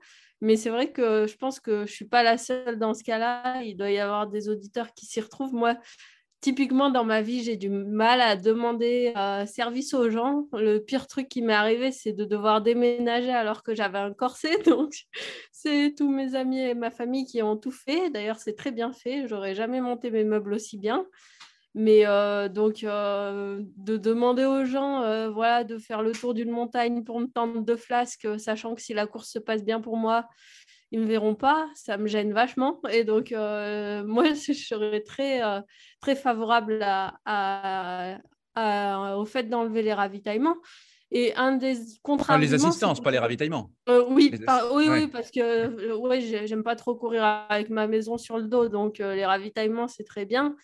Mais euh, un des contre-arguments qui est revenu, c'est que les ravitaux, finalement, une fois que tu demandes aux gens, c'est vrai que c'est sympa en général, euh, à part si la météo est exécrable euh, ou qu'il y a eu des bouchons sur la route qui te font rater ton coureur ou quoi. C'est quelque chose d'assez sympathique comme partage, mais je pense vraiment que le partage, il peut passer en venant simplement en navette sur un point du parcours, encourager ton coureur et il n'y a pas tout ce stress de vouloir à tout prix être là à l'heure, euh, de dire euh, oh là là, si j'arrive pas à me garer, et des gens du coup qui se retrouvent en dette de sommeil, qui se garent comme n'importe quoi et tout. Euh, on pourrait prendre les choses de façon beaucoup plus relaxe. J'ai j'ai mon ami qui va courir, je vais aller me placer dans à la fin de cette montée parce que je sais qu'il va craquer et on se, ce serait beaucoup plus paisible et, en accord avec le trail, je pense. Ludo, euh, avec l'expérience euh, que tu as, est-ce que euh, Sabine levait un. Depuis quand il y a autant d'assistance? Est-ce que tu as toujours connu des assistances ou est-ce que tu as vu l'assistance se développer sur les événements de trail en particulier? Ouais, elle, s'est développée depuis, depuis très longtemps maintenant. hein. Et, mais c'est vrai que moi, je suis content que Germain ait, ait- ait fait un post là-dessus. Moi, c'est une question qui me taraude depuis une dizaine d'années. Mhm. Et, euh, et c'est vrai que je suis hyper partagé et j'avais hâte de tous vous écouter parce que euh, c'est compliqué pour moi. C'est compliqué de trouver, euh, euh, ben voilà, s'il y a ravito ou pas ravito. Euh, J'ai un super souvenir de, de Javier Dominguez Ledo qui euh, fait podium à l'UTMB à l'époque sans ravitaillement. Il m'avait mis la, la chair de poule et puis ben, l'année d'après, il avait signé avec Vibram. Euh, et, voilà, je trouve ça euh, fantastique. Et je me disais, est-ce qu'on doit faire deux classements? Est-ce qu'on doit faire un classement de gens qui viennent et qui sont complètement autonomes ou un classement avec des, des coureurs euh, qui, qui se font aider? Donc, c'est vrai que c'est une, une question qui, qui m'embête un peu parce que je. Quand tu le fais, je viens de voir euh, euh, sur euh, Nice by UTMB, euh, Ragna Deba, euh, qui est d'habitude toujours avec son mari et ses enfants. Là, elle est venue toute Avec seule. Père Aurel. Elle- Ouais, exactement. Et euh, elle vient toute seule. Euh, son drop bag n'est pas arrivé au premier ravitaillement ou au deuxième ravitaillement, donc elle n'a pas pu récupérer ses affaires et prendre surtout euh, ses petites pastilles dont elle a l'habitude de, de sel pour continuer. Ça ne l'a pas Eh empêché bien, de gagner. Heureusement que tu as précisé de sel quand même. Ouais, de sel. voilà. Et, euh, et du coup, toi, tu cherches un petit peu. hein. Je trouve que ton fond de teint est magnifique. Je ne sais pas quelle est la marque de ton fond de teint pour que tu caches un petit peu euh, cet œil au beurre noir. Mais, mais sinon, un deuxième, non, voilà, de, sel. Et ça ne l'a pas empêché de gagner. J'ai trouvé ça su- superbe, quoi. Euh, en 2022, euh, voilà, elle a fait péter déjà toutes ses adversaires. C'est la grande reine et elle, s'est gérée toute seule, malgré le fait qu'elle n'ait pas son drop bag, et ben, elle, a suivi le ravitaillement. Mais d'un autre côté, ce que disait Sabine, c'est que pour l'avoir fait, c'est pas du tout pareil quand tu vas faire un- quand tu vas sur le parcours encourager les gens que tu, euh, que tu apprécies et quand tu es au ravitaillement pour les aider, pour discuter un petit moment avec eux de stratégie, savoir on change les chaussettes, pas les moments de doute comme on a, on a pu voir euh, avec euh, Mathieu et sa princesse. Enfin, tu vois. Donc, du coup, je suis hyper partagé sur, ces- sur cette question-là parce que autant je trouve ça fabuleux de voir des coureurs qui sont complètement autonomes et pour moi, ça fait longtemps que je prêche que le, trail euh, et l'ultra devraient être complètement autonomes. Je trouve qu'un ravitaillement tous les 8 km, c'est déjà trop. Qu'on mette euh, des balises tous les, tous les 50 mètres pour pas qu'ils se perdent, c'est trop. Enfin voilà, déjà, il y a beaucoup trop d'assistanat et c'est vrai que moi, j'aimerais qu'on revienne à, à des choses un petit peu plus simples. Mais je peux comprendre que pour les élites, ben voilà, ça, ça va beaucoup plus vite. Euh, donc, du coup, c'est vraiment une question où je suis, un peu indécis, en fait. Je sais, sais vraiment pas trop ce qu'il faut faire. Robin, toi, t'en penses quoi? Alors, euh, tu es plutôt d'un côté adepte euh, du minimalisme et de l'autre, tu es aussi, tu as aussi l'expérience de l'assistanat du côté de je suis l'assistant. C'était le cas d'ailleurs sur l'une des courses de, l'UTMB. Je me souviens plus laquelle, mais tu as fait de l'assistanat. Quelle, est ta position là-dessus, à la fois sur le sur l'intérêt et sur le, potentiel en termes de performance C'est sûr que évidemment en termes de performance, euh, à mon sens, il y a un intérêt euh, de donner la bonne barre au bon moment ou simplement pouvoir glisser le bon mot euh, au bon moment. J'ai pu faire en plus l'assistance à la fois pour l'un de mes meilleurs amis qui est plutôt un, coureur que, Hugo connaît bien, la Moïse Jiménez, qui, qui, que Hugo d'ailleurs a, toujours battu pour le coup. Et, euh, et c'était un gars qui, euh, qui joue De justesse, hein, parfois. hein. De Ouais. justesse, ouais, tu, chaque tu fois, faisais référence à Casquette Verte, c'est ça, Robin? Oh, joli. Euh, oui, c'est ça. Exactement. Et, euh, et c'est vrai que voilà, lui, c'est le côté un peu compétition. Il faut aller, euh, il faut aller très vite. Et à l'inverse, j'ai fait l'assistance pour, euh, par exemple, mon papa qui a fait le Grand Raid en 2015 et, euh, et qui fait Grand Raid en 62 heures. Donc là, c'est le grand écart euh, entre quelqu'un qui joue les premiers, euh, les premiers rôles et puis bah, mon papa qui, euh, lui, voulait juste terminer. Et en fait, Je dirais que le seul, pour moi, le seul point positif réellement à pouvoir garder des assistances, c'est pour le, les moments de vie que tu vas garder, que tu vas partager avec les gens. Et que ce soit mon pote Moïse, mon, mon père ou d'autres personnes, c'est quand même des super souvenirs. quoi. C'est quand même des trucs euh, absurdes, des, petites, euh, des petites phrases ou des situations complètement absurdes, des moments où, euh, enfin, je veux dire, je prends l'exemple de mon papa, je veux dire, on était en plein, en plein cœur de, du cirque de Salazie, il voulait manger une tarte, une, tarte à la fraise. Donc c'est compliqué. Et en fait, tu, te- tu te marres et tu gardes des, souvenirs comme ça. Après, au-delà de ça, si vraiment je, comment dire, il faut se positionner sur le débat, je serais quand même complètement d'accord avec Germain.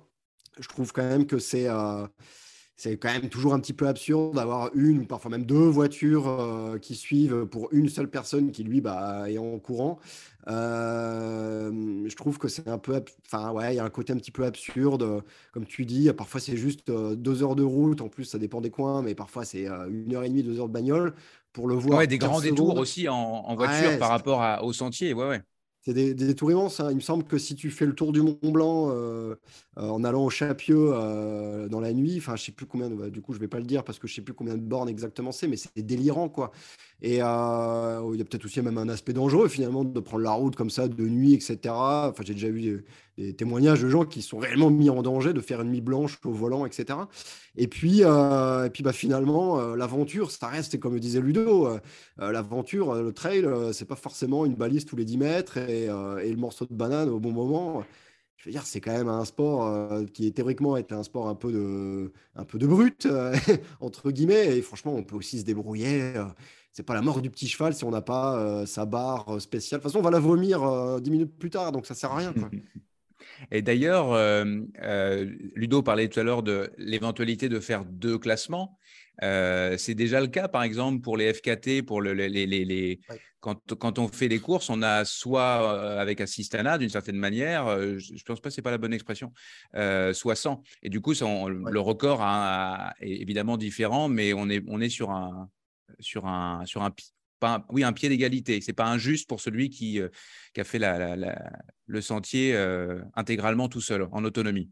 Exactement. Ouais. Et d'ailleurs, ouais, j'avais juste l'exemple justement des FKT aux États-Unis euh, euh, sur la Nolan's 14, donc les 14 sommets de plus de 14 000 pieds. tu as vraiment deux records distincts. Tu as celui avec assistance et sans ça. assistance. Et franchement, pour avoir regardé un peu les deux, euh, je sais plus s'il a été battu, mais à un moment, c'était Joe Grant qui avait le record sans assistance. C'est beaucoup plus stylé, quoi. Alors, c'est sûr, il va mettre beaucoup Ah, plus oui. de temps, mais, euh, mais c'est magnifique. Le mec, il a un sac, il part à l'aventure. euh, euh, bon, pour le coup, il y avait un, un caméraman qui était avec lui de temps en temps pour le filmer. Mais, Donc, il devait avoir mais je- un, un, assistana psychologique. c'est ça. Mais il y a un côté, je dirais, je trouve que c'est beaucoup plus romantique, en fait, d'être livré à toi-même, plutôt que d'avoir une espèce de- de- d'assistance façon Formule 1 où tu vas acheter tes flasques par terre, etc. Enfin, parfois, je trouve ça limite, ouais, je sais pas, pas dire dégradant, mais pff, ouais, c'est, je sais pas, c'est c'est pas, c'est pas aussi beau que de faire le truc par soi-même, quoi. Ouais, du, Sabine? Ouais. euh, ouais, du coup, en ultracyclisme, c'est la même. Il y a deux classements. Euh, mais bon, déjà qu'on a un peu un problème de densité sur cette, certaines compétitions, si on divise encore par deux avec euh, assistance sans assistance, c'est un peu dommage. Mais sur euh, les compotes, là, j'ai j'ai une anecdote, c'est que voilà, première fois que j'ai eu une assistance, je crois, c'est euh, au Monténard, là, quand la course était sélective. Ma sœur, en fait, elle, elle me dit, ah ben nous, on n'a rien de prévu ce jour-là, si tu veux, on vient me voir. Et donc, moi, je lui ai dit, tiling, elle connaît pas le trail. Je lui ai dit, ah, il se trouve que tu veux pas que je te confie un peu de boisson et puis vous venez me voir à Mersavel, euh, que tu me fasses l'assistance. Et du coup, elle y est allée avec mon petit neveu. Et tu sais, euh, maintenant, les enfants à l'école, ils font plein d'écologie et tout. Et donc, les premiers arrivent, ils balancent leurs déchets par terre. Et mon neveu, il était, il était choqué de, de- que tu sais qu'on puisse jeter des compotes comme ça. Et ma soeur, elle lui disait, non, mais rassure-toi, on va tout jeter et tout. Voilà. Euh, euh, j'ai en tête, parce qu'on parle de l'aspect psychologique, je pense que le coaching, euh, le coaching est quand même hyper important, en fait, plus que la seconde que tu gagnes en flasque. C'est le- le- les, les mots. Je, me souviens de- d'Antoine Guillon, le grand Antoine Guillon, dans, dans Mafat en 2019. Il a fait partie de la cohorte d'athlètes qui se sont euh, perdus, euh, enfin qui ont perdu quasiment une heure à 25 km après être partis. Et il était au bout du rouleau et je l'avais interviewé à ce moment-là. Puis il était très posé en disant non, non, mais je vais abandonner là. cette course n'a aucun intérêt. Je n'ai plus de jambes, etc. Et puis en même temps, il avait un petit, un petit doute que de toute façon, il fallait qu'il retourne à pied jusqu'en haut du Maïdo. À l'époque, on, on prenait encore le sentier du Maïdo. Et euh, il y avait sa femme qui l'attendait là-haut. Et il, avait un petit peu peur de, sa femme. Et ça n'a pas loupé. Sa femme, elle, lui a rentré dedans. Et si tu t'arrêtes pas, tu continues. Et il a continué. Et il a évidemment euh, terminé assez loin parce qu'en 2019, c'était compliqué, mais, mais il, a, il, a fini, il a fini la course et sans à ce moment-là, sa femme, clairement, il arrête. Enfin, et, combien, combien d'histoires comme ça de personnes qui sont allées au bout parce qu'il y a eu à un moment donné un coaching euh, qui, a, qui a remotivé. Euh, toi, j'imagine, Hugo, euh, tu as, dû te, retrouver dans, dans ce genre de situation avec tes parents, non? Pas tant que ça, j'ai jamais trop vécu de, de grosses remontées ou de changements de rythme. En général, j'ai plutôt un peu au même rythme tout le long. Souvent, ça baisse un peu à la fin. Peut-être juste cette année où euh, j'ai quand même beaucoup mieux géré le départ. Du coup, euh, c'est vrai que quand je suis arrivé à partir de Champais, euh, mes parents, ils sont à fond. Hein. Mon père, il pourrait courir à côté de moi avec une tablette en me récitant les écarts avec les, mecs de devant ou de ceux qui remontent derrière aussi. Et c'est vrai que quand il m'a dit, tu es dans le même temps que l'an passé, à la minute presse, ça m'a fait tilt. Tu vois, je me suis dit, tiens, ben, finalement, la fin va dépendre de moi. Et euh, quand après, euh, j'ai fait des efforts et à Trian, il me dit, tu as 11 minutes d'avance, ouais, c'est vrai que ça ça m'a pas mal boosté. Après, euh, tu vois, il était pas spécialement là pour me ravitailler. Finalement, tu, tu m'aurais mis un écran géant avec tous les écarts, ça aurait peut-être pas eu la même saveur, mais ça, ça, ça aurait fonctionné aussi. Et vu qu'aujourd'hui, c'est vraiment très, très, très bien retransmis, l'UTMB, tu as des gens qui l'ont regardé juste parce que ça passait sur l'équipe, même s'ils ne faisaient pas de trail tu peux, tu peux, tu peux regarder d'à côté et puis tu peux toujours croiser ta famille ou tes amis euh, au départ ou à l'arrivée. Tu, tu alors dire regarder, regarder le live euh, en même temps. Eux peuvent regarder, pardon, excuse-moi, Nico. Ok. non, parce que je sais que tu es fort, mais quand même. Non, mais en cyclisme, tu rigoles, mais en ultra-cyclisme, ils font ça. Ils ont euh, sur leur guidon, ils ont le smartphone et ils regardent si les autres ils dorment et ah. tout. Hein. Ceci dit, ah, aux Canaries, on a sorti le téléphone avec euh, Clément. Euh, mince, j'ai bouffé son nom. Euh, pour regarder notre place à, 1h30 de l'arrivée. Sur le live trail, genre? Oui, oui, c'est ça. Ok. Ouais, mais ça, il avait bugué. Clément Desil, non? Clément Desil. Joli. Bien joué, Robin. Euh, juste pour clore la discussion, parce que j'en ai parlé dans le sommaire, j'ai pris l'exemple de Mathieu Blanchard et d'Alix Noblat, parce que ça a été très médiatisé, la façon euh, euh, dont ils font les ravitaillements, dont, Mathieu fait les ravitaillements extrêmement rapidement sur un, sur un 100 miles. Est-ce que vous pensez, je ne sais pas qui veut répondre à cette question-là, mais est-ce que vous pensez que Mathieu sans Alix, à ce moment-là, euh, fait le même UTMB ou les mêmes courses? Parce qu'en fait, ils, sont, ils sont rodés sur plusieurs courses. Est-ce que ça change quelque chose à la performance au final? Bah, Qui peut répondre à ça? Ludo. Vu la, euh, soufflante qui prenait au, vu la soufflante qui prenait au ravito, euh, à mon avis, il faisait pas le même temps.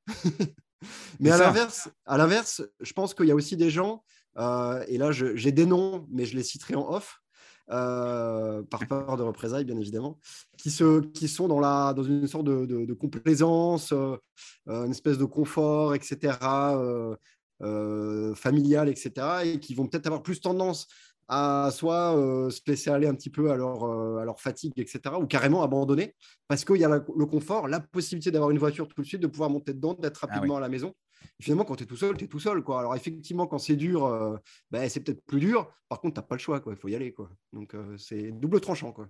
Bah, tu as quand même l'anecdote de quand Ludo Pomeray gagne l'UTMB, s'il y avait eu du réseau, enfin la légende dit que Philippe Propage avait suggéré euh, d'abandonner parce qu'il y avait les mondiaux juste après et que et qu'il était dans les choux et qu'en fait lui il avait envie de finir absolument parce qu'il n'avait pas encore fait pas de réseau, il a continué, il a gagné.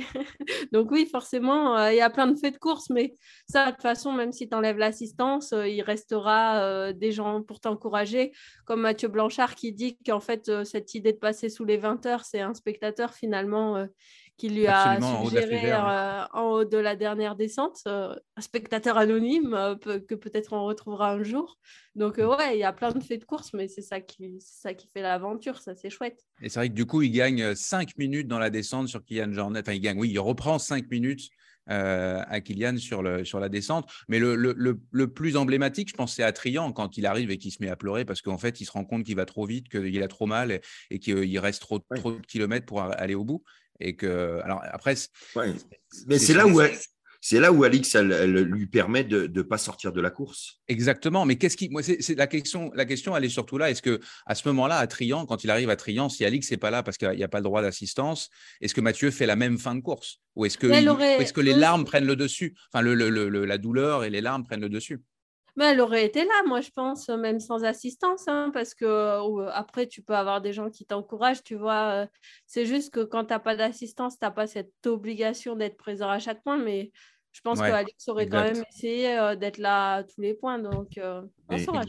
Mais toi, souvent, quand c'est quand c'est à moitié, euh, Nico, euh, j'ai tellement d'exemples de là, de, de- des meilleurs au monde qui euh, ont eu à un moment, tous ont connu ces, ces moments de, de craquage. Euh, Je me, je me rappelle de Caroline Den, de- que ce soit Virginie Board, Anne Guyon, euh, Cathy Chavret. Elles ont toutes à un moment ou un autre dans, dans, dans- une course d'ultra où, où leur mec était, ouais, où leur mec était en tête et qui voulait arrêter parce qu'ils avaient mal partout, où ils étaient deuxième ou quatrième pour aller chercher la troisième place, elles ont été déterminantes.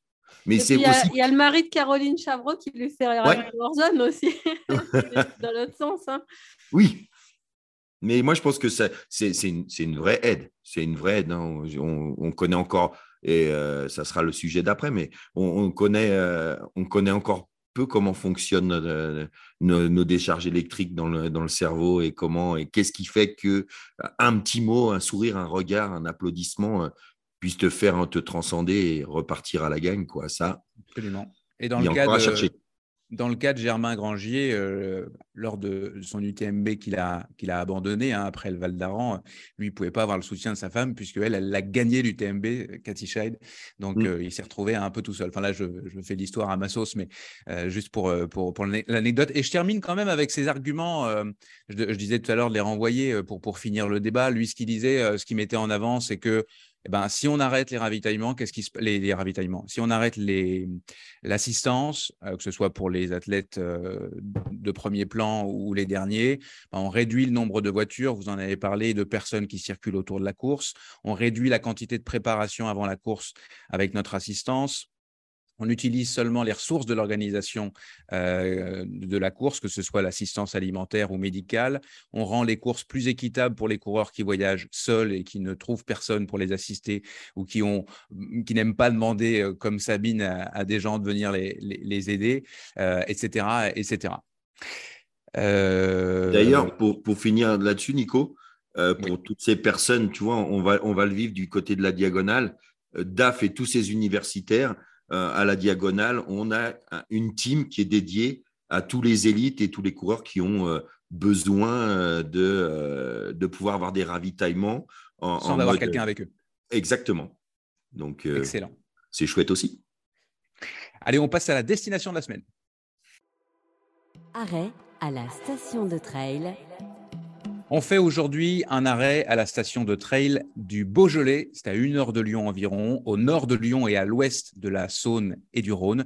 Le territoire du Beaujolais a plusieurs visages, plusieurs euh, paysages qui sans doute vous vient immédiatement en tête. C'est le vignoble du Beaujolais, mondialement connu.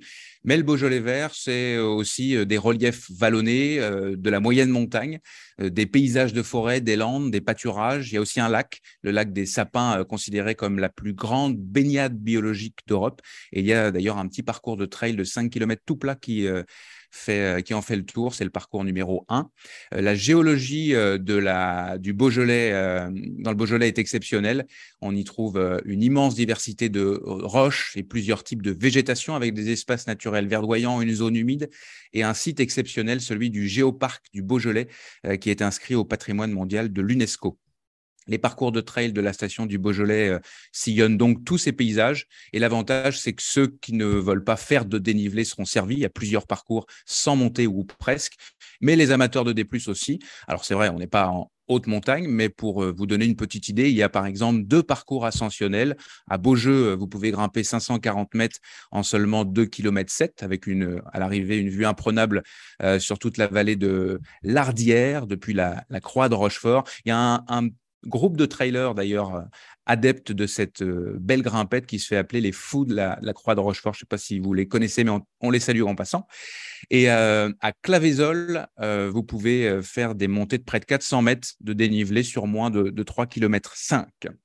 Concrètement, la station de trail du Beaujolais Vert, c'est 420 km de sentiers répartis sur 35 parcours, 14 parcours verts, autrement dit courts et faciles, 11 parcours bleus et 10 parcours plus difficiles, rouges. En gros, ce sont euh, tous les parcours de plus de 20 km et le fameux kilomètre vertical de Beaujeu dont je parlais tout à l'heure. Alors, kilomètre vertical, on s'entend, c'est pas un vrai kilomètre vertical, euh, puisqu'il ne cumule pas 1000 euh, mètres de dénivelé. Je vois Robin qui me fait coup-ci, coup-ça. mais enfin, bon, bref, vous comprenez l'idée. c'est un, une course ascensionnelle. Euh, pour les amateurs de sortie longue, il y a le parcours numéro 16, c'est un beau 32 km pour 1420 mètres de dénivelé au départ de Clavézol qui vous mènera à la forêt de Pramenou et au sommet du mont Soubran. C'est aussi, je crois, euh, sur le parcours de l'Ultra Trail du Beaujolais Vert qui se déroule euh, tout ce week-end dans, l'ouest rhodanien. Et alors, le hasard faisant tellement bien les choses, on a avec nous l'ambassadeur du trail du Beaujolais Vert, de l'Ultra Trail du Beaujolais Vert. C'est Hugo. Ferrari, euh, ambassadeur, qui tu prends le relais de, François Daen, dis donc. Qu'est-ce que tu dirais, toi, aux gens euh, qui nous écoutent et qui euh, ne connaissent pas ce, coin de pays pour leur donner envie d'aller fouler les sentiers du Beaujolais?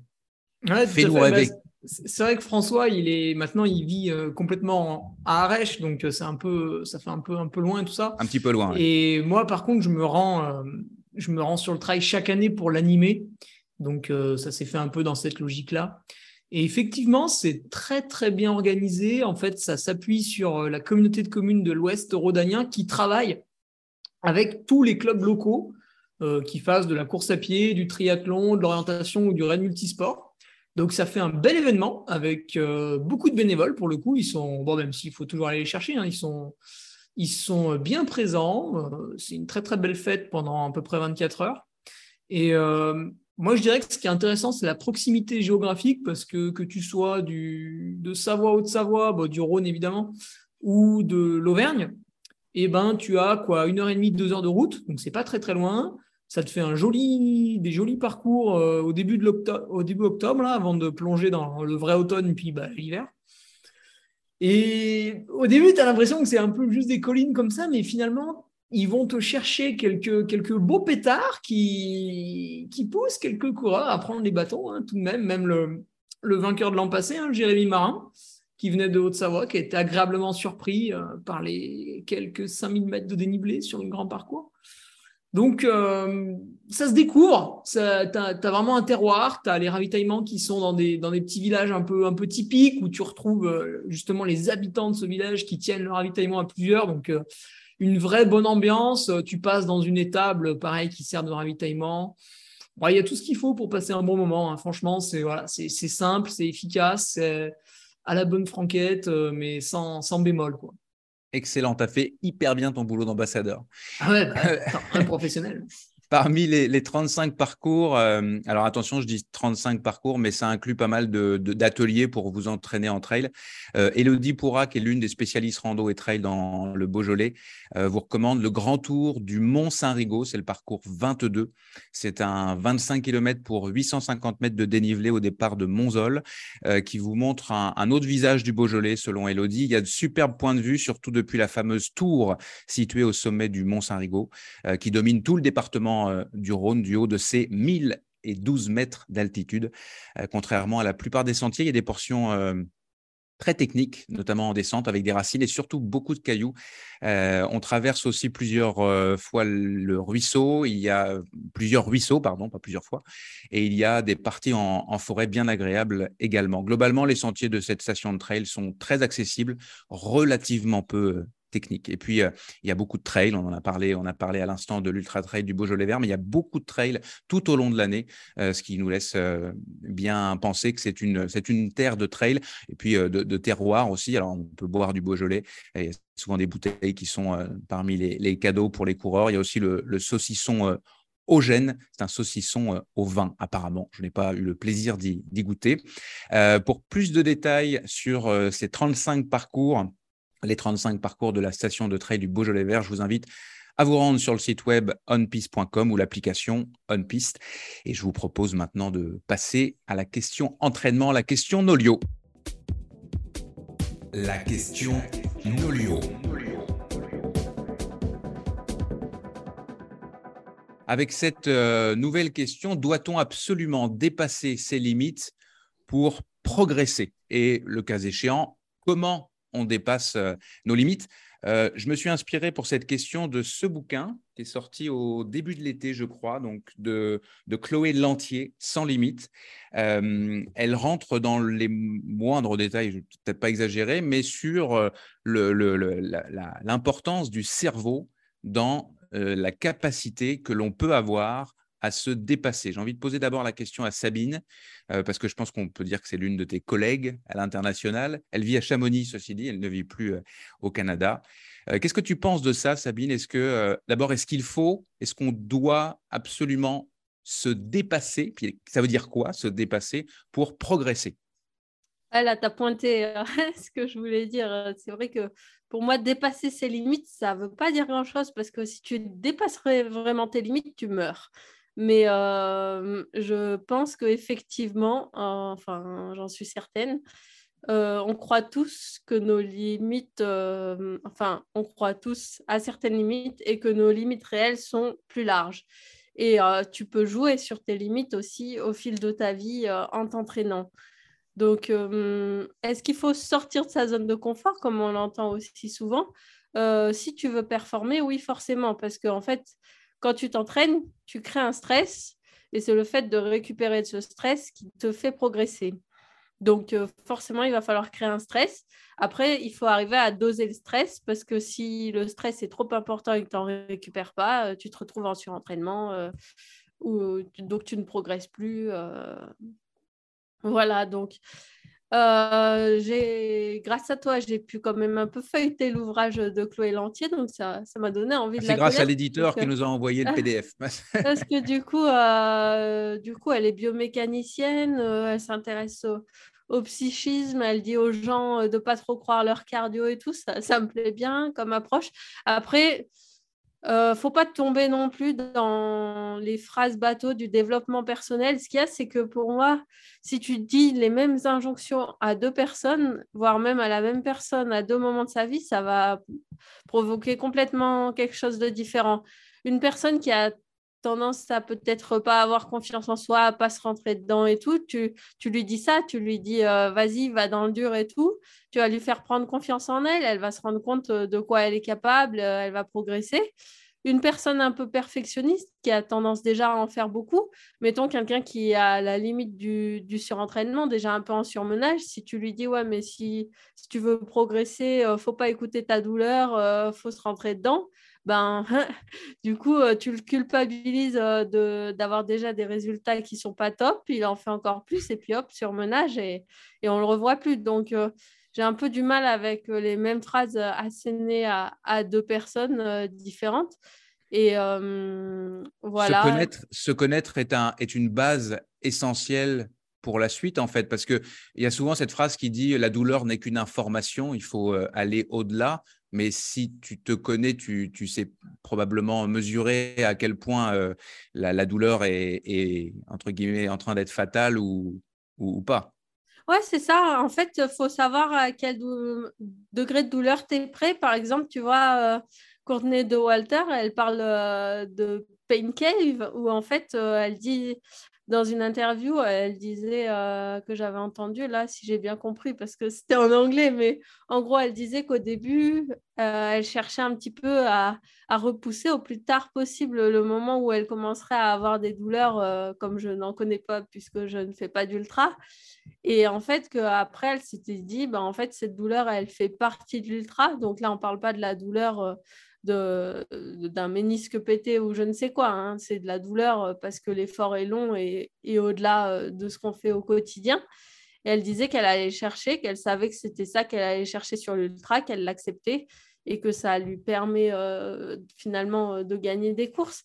Et pour ça, il y a quand même un excellent modèle de notre chercheur français Guillaume Millet qui parle du modèle de la chasse d'eau. Donc en fait, pour faire bref, pendant l'effort, on peut représenter un petit peu euh, la fatigue qui apparaît par euh, donc une chasse d'eau qui se remplit petit à petit. Donc, tant qu'il y a peu d'eau au fond de la chasse, on est bien, on peut continuer à pousser l'effort.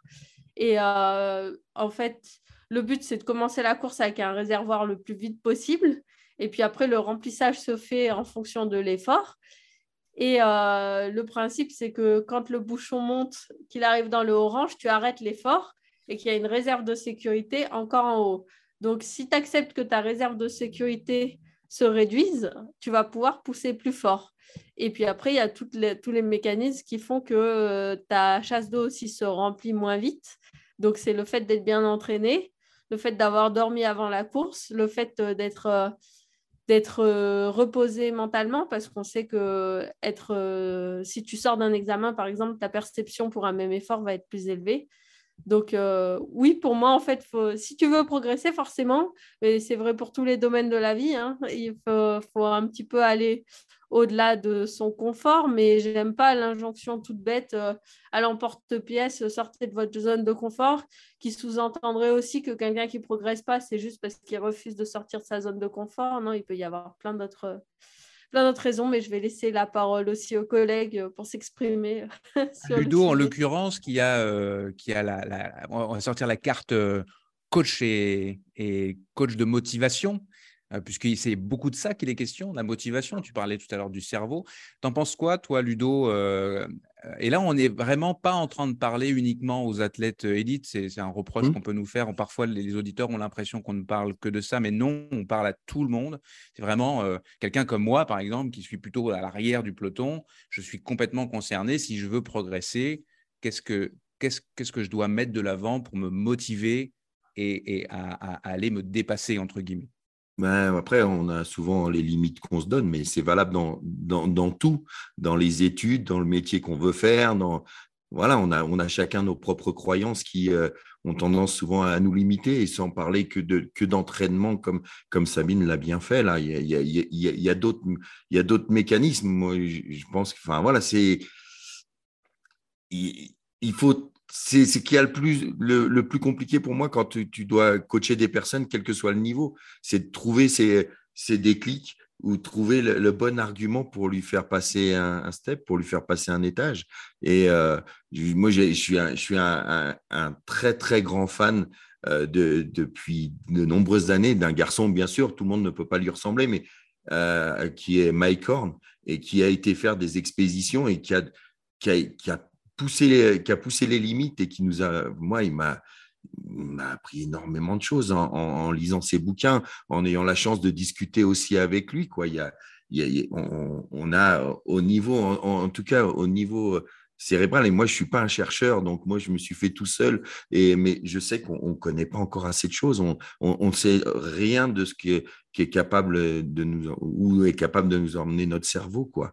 Et c'est ça moi qui me qui me touche plus. Et c'est vrai que j'ai pas eu le temps encore mais j'ai envie de lire ce, ce, livre que tu nous as que tu nous as gentiment envoyé parce que elle a trouvé quelques solutions apparemment pour aider les autres à aller un peu plus loin et des mécanismes c'est ça qui qui qui m'intéresse quoi et on revient elle revient beaucoup là-dessus sur le fameux why le pourquoi et, et elle en fait un, un socle Mmh, mmh. Tant qu'on n'a pas clairement identifié notre euh, pourquoi, on ne peut pas en fait avancer parce qu'il ne faut, pas que, il faut pas que le pourquoi soit grosso modo. Il faut que le pourquoi soit extrêmement, euh, extrêmement précis. Hugo, euh, ton pourquoi, tu le, tu, tu le, le revois régulièrement? Euh, tu, tu, tu, tu, te poses réellement cette question régulièrement? Puis je, te, je, te, je, le dis tout de suite parce que l'heure le, l'heure tourne et je sais que tu vas Mm. probablement devoir nous quitter avant la fin de Ouais, le gardien arrive. Voilà. Donc, pour ceux qui nous regardent, à un moment donné, euh, Hugo va Et Il y disparaître. a le gardien qui arrive, là, je l'entends, il est vénère. Fais gaffe, il est vraiment pas commode. Et puis il a trouvé ton Mais Il a adresse. pris l'avion exprès. non, ouais, euh, bon, bon, je fais pas un sport euh, vraiment très très dangereux quand même quand tu lis des, des livres d'alpinistes ou d'apnéistes, tiens d'ailleurs aussi ça marche. Euh, Il y a quand même des choses, ouais, il y a quand même des mecs dans le monde qui font des trucs relativement extrêmes, quand même des fous furieux. Nous, bon, si tu veux, c'est dur, mais on est sur un parcours, voilà, comme disait Ludo, il y a un petit fanion tous les 50 mètres. Euh, tous les 15 km, on peut boire si on a un petit peu soif. Euh, bon, ça va, c'est pas. Après, on choisit de forcer, mais on n'est pas quand même en, trop en danger. Euh, en plus, on a une veste déperlante, alors tu penses. hein. Et- du coup, moi, je vais chercher un peu de motivation, mais c'est vraiment pour pousser un peu le corps dans un dans un contexte euh, quand même confortable et sécuritaire. Donc, euh, j'ai un- j'ai une attitude un peu simple, c'est que je me dis voilà, euh, cette année, j'ai dit que je faisais ça, j'ai dit que je prévoyais ça. Bah maintenant, je vais essayer de faire en sorte de mettre toutes les chances de mon côté pour y arriver. Et puis le jour J, bah, je suis face à, à l'attente du résultat. Donc bah, il faut y aller, il faut plus, plus regarder en arrière, plus se retourner. Et en fait, je m'interdis d'avoir le choix. C'est-à-dire, j'utilise une stratégie simple, c'est que je dis à tout le monde ce que je veux faire. Comme ça, au moment Haut et où fort. Tu, lancer, tu utilises même d'ailleurs ton podcast que je recommande, où, Ouais. tu, où tu, tu lui. En fait, euh, je me suis rendu compte que tu utilisais ton podcast beaucoup pour cette motivation. Effectivement, Ouais, tu dis vrai. les choses Ouais, au maximum. Tu, tu les prends, tu prends tous tes auditeurs à partie. Surtout le journalier. Oui, par exemple, je te, je ponds une stratégie alimentaire avec mon sponsor Baou euh, de A à Z. Du coup, si d'un coup, il y a un mec qui me voit attraper euh, trois tucs au ravito et m'enfiler du coca au kilomètre 30, alors que j'avais dit que je le ferais pas avant le kilomètre 140, ben, tu vois, les gens peuvent dire, ah ben alors, euh, qu'est-ce que tu fait là? Tu nous as menti là alors. Donc, si tu veux, c'est vrai que je, délègue un peu la motivation. C'est, je pense que c'est encore différent de, ce que voulait dire l'ouvrage. Et euh, c'est pour ça que je. Oh, il veut dire beaucoup. Enfin, franchement, franchement, ça va dans tous les sens. hein. Enfin, ça, Ah, ça, c'est très très vaste. Il y a, il y a pas. Je, je pense pas qu'il y ait Mais, un. pour, Il pour y a, il pas une seule direction. à peine quelques écrits de Kylian sur l'alpinisme qui sont loin d'être euh, d'englober toute la discipline. Il y a quand même beaucoup de choses qui me font vraiment rêver et qui me fascinent. ouais. Mais, et je termine là-dessus avec toi, euh, est-ce que euh, quand tu te mets dans le mal, quand, quand, quand ça va pas bien, et ça aussi, tu arrives à avoir d'une certaine manière l'honnêteté de le raconter, qu'est-ce qui fait que tu vas réussir à outrepasser ça? On a dit Moi, dépasser, je mais pense au peut-être Seigneur des Anneaux souvent. Ah. J'aime bien le, truc moyenâgeux un peu. Ça me rappelle qu'il faut pas trop se caresser peut-être. Non, ouais, beaucoup, j'aime beaucoup l'aspect ouais, où il faut se sortir les doigts, quoi, où tu te, tu, tu te, tu te fais violence ouais. Tu vois, moi, par exemple, j'ai du mal à être encouragé par. euh, tu vois, Ludo, il disait ton compagnon, ta compagne. euh, ça, ça me fait plaisir, mais ça me motive pas spécialement. Alors, tu me mets un sergent-chef qui a envie de me mettre des droites, un, bah, comme ton gardien, là, tu vois, lui, tu l'appelles Ouais, pour ouais, faire l'assistance à l'ETM. Que. Là, c'est impeccable. Là, Là, j'adore, là. Là, je suis dans le truc, là. Et puis quelque part, euh, quelle que soit la difficulté de l'effort, tu l'as choisi quoi, par rapport à des gens Ah oui. qui ont une vie super dure, qui doivent affronter euh, des choses, euh, une maladie grave ou je ne sais quoi. Un ultra, c'est quand même toi qui prends ton dossard et qui dit allez, j'y vais, je me mets dans le Bah, mal. c'est encore pire, hein, t'as payé pour y aller. ouais.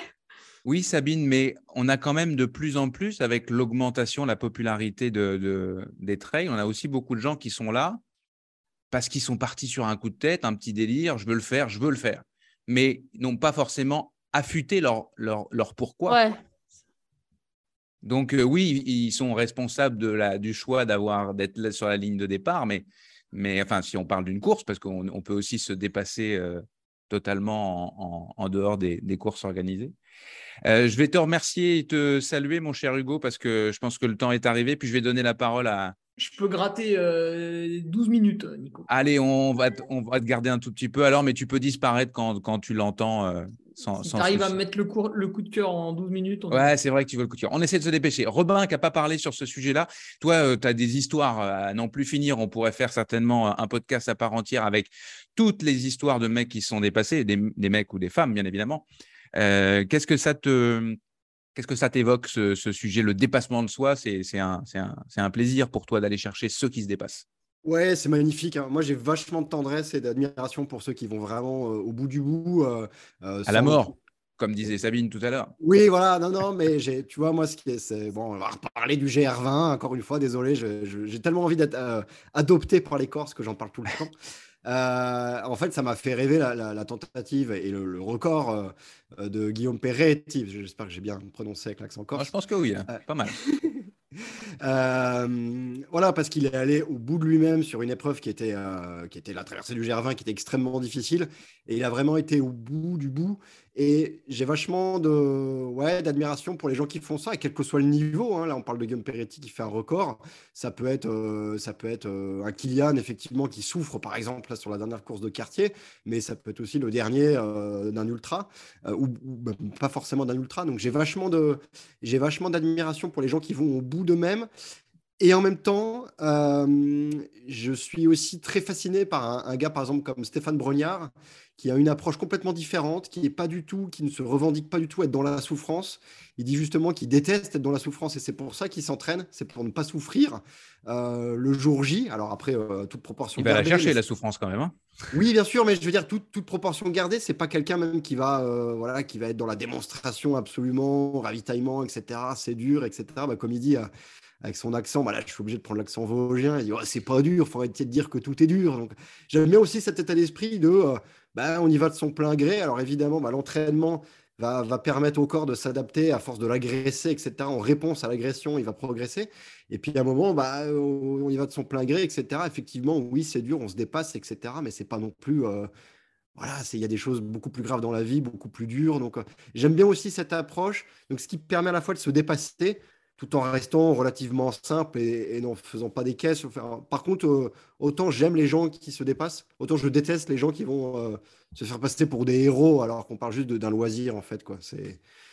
Voilà, euh, c'est un peu mon ressenti et, euh, et c'est vrai que l'aspect mental, euh, Stéphane Brognard en parlera mieux que moi, il est formé là-dessus, mais l'aspect mental est déterminant sur des épreuves comme ça, c'est incroyable. la En fait, c'est le, moteur de tout le reste, de, tout- de toute la, la charge physique qu'on va s'infliger éventuellement. Ça commence dans, dans le cerveau. Bah, du coup, je vous, je vous recommande de nouveau euh, ce livre, Sans limite, de la Canadienne Chloé Lantier. C'est aux éditions Paulsen. Il n'y a pas du tout de, partenariat avec ce livre, hein, je le souligne, mais ça nous a inspiré cette belle question. Et puis, bah, je, fais un mot sur notre partenaire, par contre. J'allais, passer directement au coup de cœur, euh, tellement je suis pressé pour Hugo.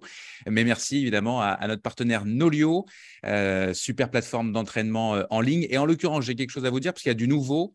Dorénavant, vous avez la possibilité d'abord de chercher un entraîneur, si vous n'en avez pas, un entraîneur particulier, mais aussi d'acheter un plan d'entraînement spécifique. Par exemple, si vous voulez préparer un 10 km, un marathon, euh, un trail de 80 euh, ou de 160 km, il y a des plans qui sont euh, sur Nolio euh, pour ça, euh, ou tout simplement si vous voulez euh, travailler euh, spécifiquement les montées, spécifiquement les descentes, etc.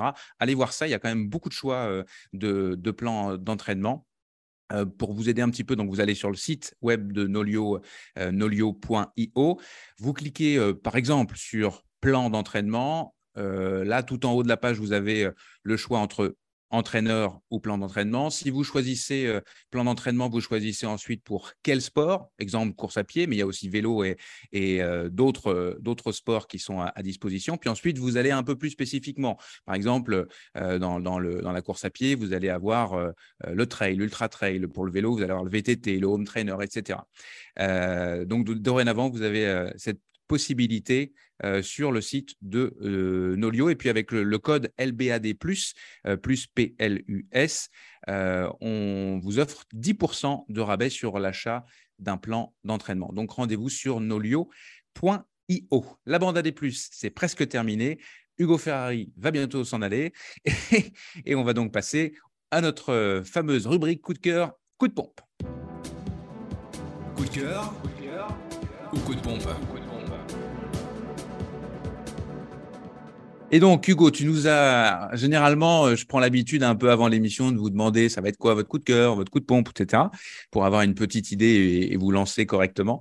Mais tu as, as été mystérieux. Tu n'as absolument pas voulu nous dire euh, pourquoi. Alors, vas-y. Eh je, je voulais faire la surprise parce que c'est vrai que Florence euh, aurait pu être avec nous, puis finalement, euh, on a, on a Florence changé Morisseau. de plan. Ouais, Florence Morisseau. Et euh, du coup, c'était un coup de cœur qui la concerne un tout petit peu, parce que je voulais saluer Édouard Stavo, Mhm. qui a franchi la ligne d'arrivée du 63 km du Sancy. Euh, D'ailleurs, il était en débardeur alors qu'il pleuvait qu'il faisait très très froid. Euh, un sourire jusqu'aux oreilles, tout content. Euh, je, l'interroge un peu, comme, comme Ludo. On a l'habitude, quand tu vois un énergumène comme ça qui passe la ligne, je lui dis, bah alors, ça s'est bien passé et tout. J'imagine que oui, vu que tu es tout nu sous la pluie. Et, et en fait, il me dit, bah c'est super, c'était mon premier trail. Alors tu te dis, ah oui, quand même, premier trail, 63 km, le gars a peur de rien. Et il dit, euh, bah, j'ai écouté les conseils euh, de la clinique du coureur avec Florence Morisseau, euh, etc. Alors il m'a cité tout le truc. Et du coup, tu vois, j'ai trouvé ça vachement, vachement sympa. Et bah, visiblement, ça leur fait une bonne pub, hein, parce qu'il il a d'ailleurs, il finit dans le premier tiers ou premier quart, il était plutôt dans les, dans les, dans les premiers arrivés. Et euh, voilà, le gars, euh, super quoi. Il a passé euh, 8 heures sous la pluie euh, en Auvergne euh, avec des paysages euh, tantôt voilés, tantôt un peu découverts. euh, et il, est, il est super content quoi. Donc euh, tout bon de A à Z quoi. Excellent. Euh, Ludo. Et je te salue, Lu- Hu- Hu- Hugo. euh, si Ouais, là, tu- je vais y aller, Je veux pas te virer. Ouais, salut mon Hugo. Je À veux pas te virer, hein, mais C'est c'est le problème du covoiturage, tu sais, vu que je me déplace pas en jet privé, je- malheureusement, je dois me plier aux horaires des autres. exactement. Alors, bon convoiturage. J'espère qu'ils seront sympathiques avec toi. Ou l'inverse. Dépêche-toi, tu vas perdre ton créneau sur l'aérodrome. Ludo, ton Ouais. coup de cœur ou coup de pompe? Euh, plutôt, hein, c'est moi aussi. Ah, bah, pour l'instant, J'en fais tomber mon micro. J'en fais tomber mon micro, mais c'est souvent rarement Quelle les, émission? les- souvent les, les, ouais, les, les- les coups, les coups de pompe, j'en j'en ai peu. Euh, mais du coup, je te propose, c'est que comme j'ai pas de coup de pompe et que j'ai deux coups de cœur, je, je prends euh, le coup de pompe pour en faire un deuxième coup de cœur. Exactement. Fais deux coups de cœur, ça nous va Voilà. très bien. Mon premier coup de cœur, il va à Charlotte, Charlotte d'Alençon, euh, une femme qui est euh, française, qui vit euh, en, Suisse et qui est d'origine autrichienne, qui parle couramment l'allemand, qui a eu quelques bons résultats en, en trail, mais en dessous de 80 bornes. Et elle, s'était inscrite sur l'ultra euh, de, Nice by UTMB. Euh, J'en ai contacté Robin d'ailleurs et, ça a été mon, fil rouge jusqu'au moment où elle abandonne. Mais j'ai adoré cette femme sans la connaître. Elle était des- pétillante. Elle a voulu s'accrocher à Ragna sur son premier 100 miles. C'était pas forcément la bonne idée. Elle, est, elle avait, un elle avait euh, toutes- deux, deux personnes qui étaient là pour son ravitaillement. C'était du grand n'importe quoi. Et elle a perdu un quart d'heure au ravitaillement parce qu'il y avait le kit grand froid. Et elle sortait ses affaires. Et elle retrouvait pas son gant. Il remettait. Elle découvrait, quoi. Sac, puis après, il leur défaisait. Mais tout ça avec le sourire un peu perdu, un peu énervé. Moi, elle m'a fait mon bonheur derrière la web TV et j'ai pu la contacter après. Et, du coup, elle a abandonné parce que, en, fait, pour elle, euh, sa chronobiologie personnelle lui permet pas de courir la nuit. Elle a découvert ça là sur cette sur euh, sur ultra. Euh, elle dit, elle va rester sous les moins de 80 bornes et de courir en journée, ça lui va très bien. Mais dès que la nuit tombe, elle a envie de dormir et elle va se coucher. Et c'est ce qu'elle a été faire alors qu'elle était deuxième elle était deuxième de, de- mais elle, sentait qu'elle pouvait pas aller, euh, euh, elle pouvait pas aller plus loin. Et, euh, puis je l'ai trouvé génial quoi. Mais c'est franchement, je pense que si si Romain c'est les genoux dans le gif tombe sur cette vidéo de d'un de ses ravitaillements qui était tout ce qu'il faut pas faire. dans- le monde de l'ultra et rester zen. Enfin voilà, mais je, l'ai adoré. J'ai pu l'avoir après au téléphone. J'ai hâte de la retrouver sur du moins de 100 bornes parce que c'est un sacré phénomène. Et je pense qu'elle va encore nous apporter beaucoup de bonheur. Et, voilà, il n'y a pas besoin, et c'est ce que j'aime dans ce sport, il n'y a pas besoin de passer la ligne d'arrivée pour, pour qu'elle m'ait pu me, me passer des, des, choses, quoi, des émotions. Et, euh, et du coup, euh, moi, je- je l'ai kiffé grave. Elle le sait. Et euh, voilà, j'ai hâte de la retrouver euh, ailleurs. Et puis, mon deuxième coup de cœur, bah, tu en es un peu responsable, Nico. Ah. C'est que j'ai pris, mes, j'ai pris un, un océan d'amour en allant du côté de nos cousins québécois. Et, euh, et je conseille à tous nos auditeurs, tous ceux qui nous écoutent, tous ceux qui aiment la, la course en nature, quel que soit les- le nombre de kilomètres, d'aller un jour sur, sur l'Aricana, Canada, euh, parce que euh, on y retrouve ce que moi j'ai- j'aime depuis le début que je commande ce sport. Quoi. Là, c'était juste un condensé d'amour, de paysages, de gens merveilleux. Euh, ouais, merci. Tu as, Merci. tu as, tu as j'ai pu le, le constater, donné beaucoup et c'est ça aussi que les gens ont, les gens ont retenu parce que tu n'as pas, t'as pas mégoté euh, sur l'amour que tu as donné aussi aux gens. Et puis tu peux peut-être raconter, parce que bon, est-ce que tu, tu- tu- on prendrait le temps de raconter ce qui t'est arrivé?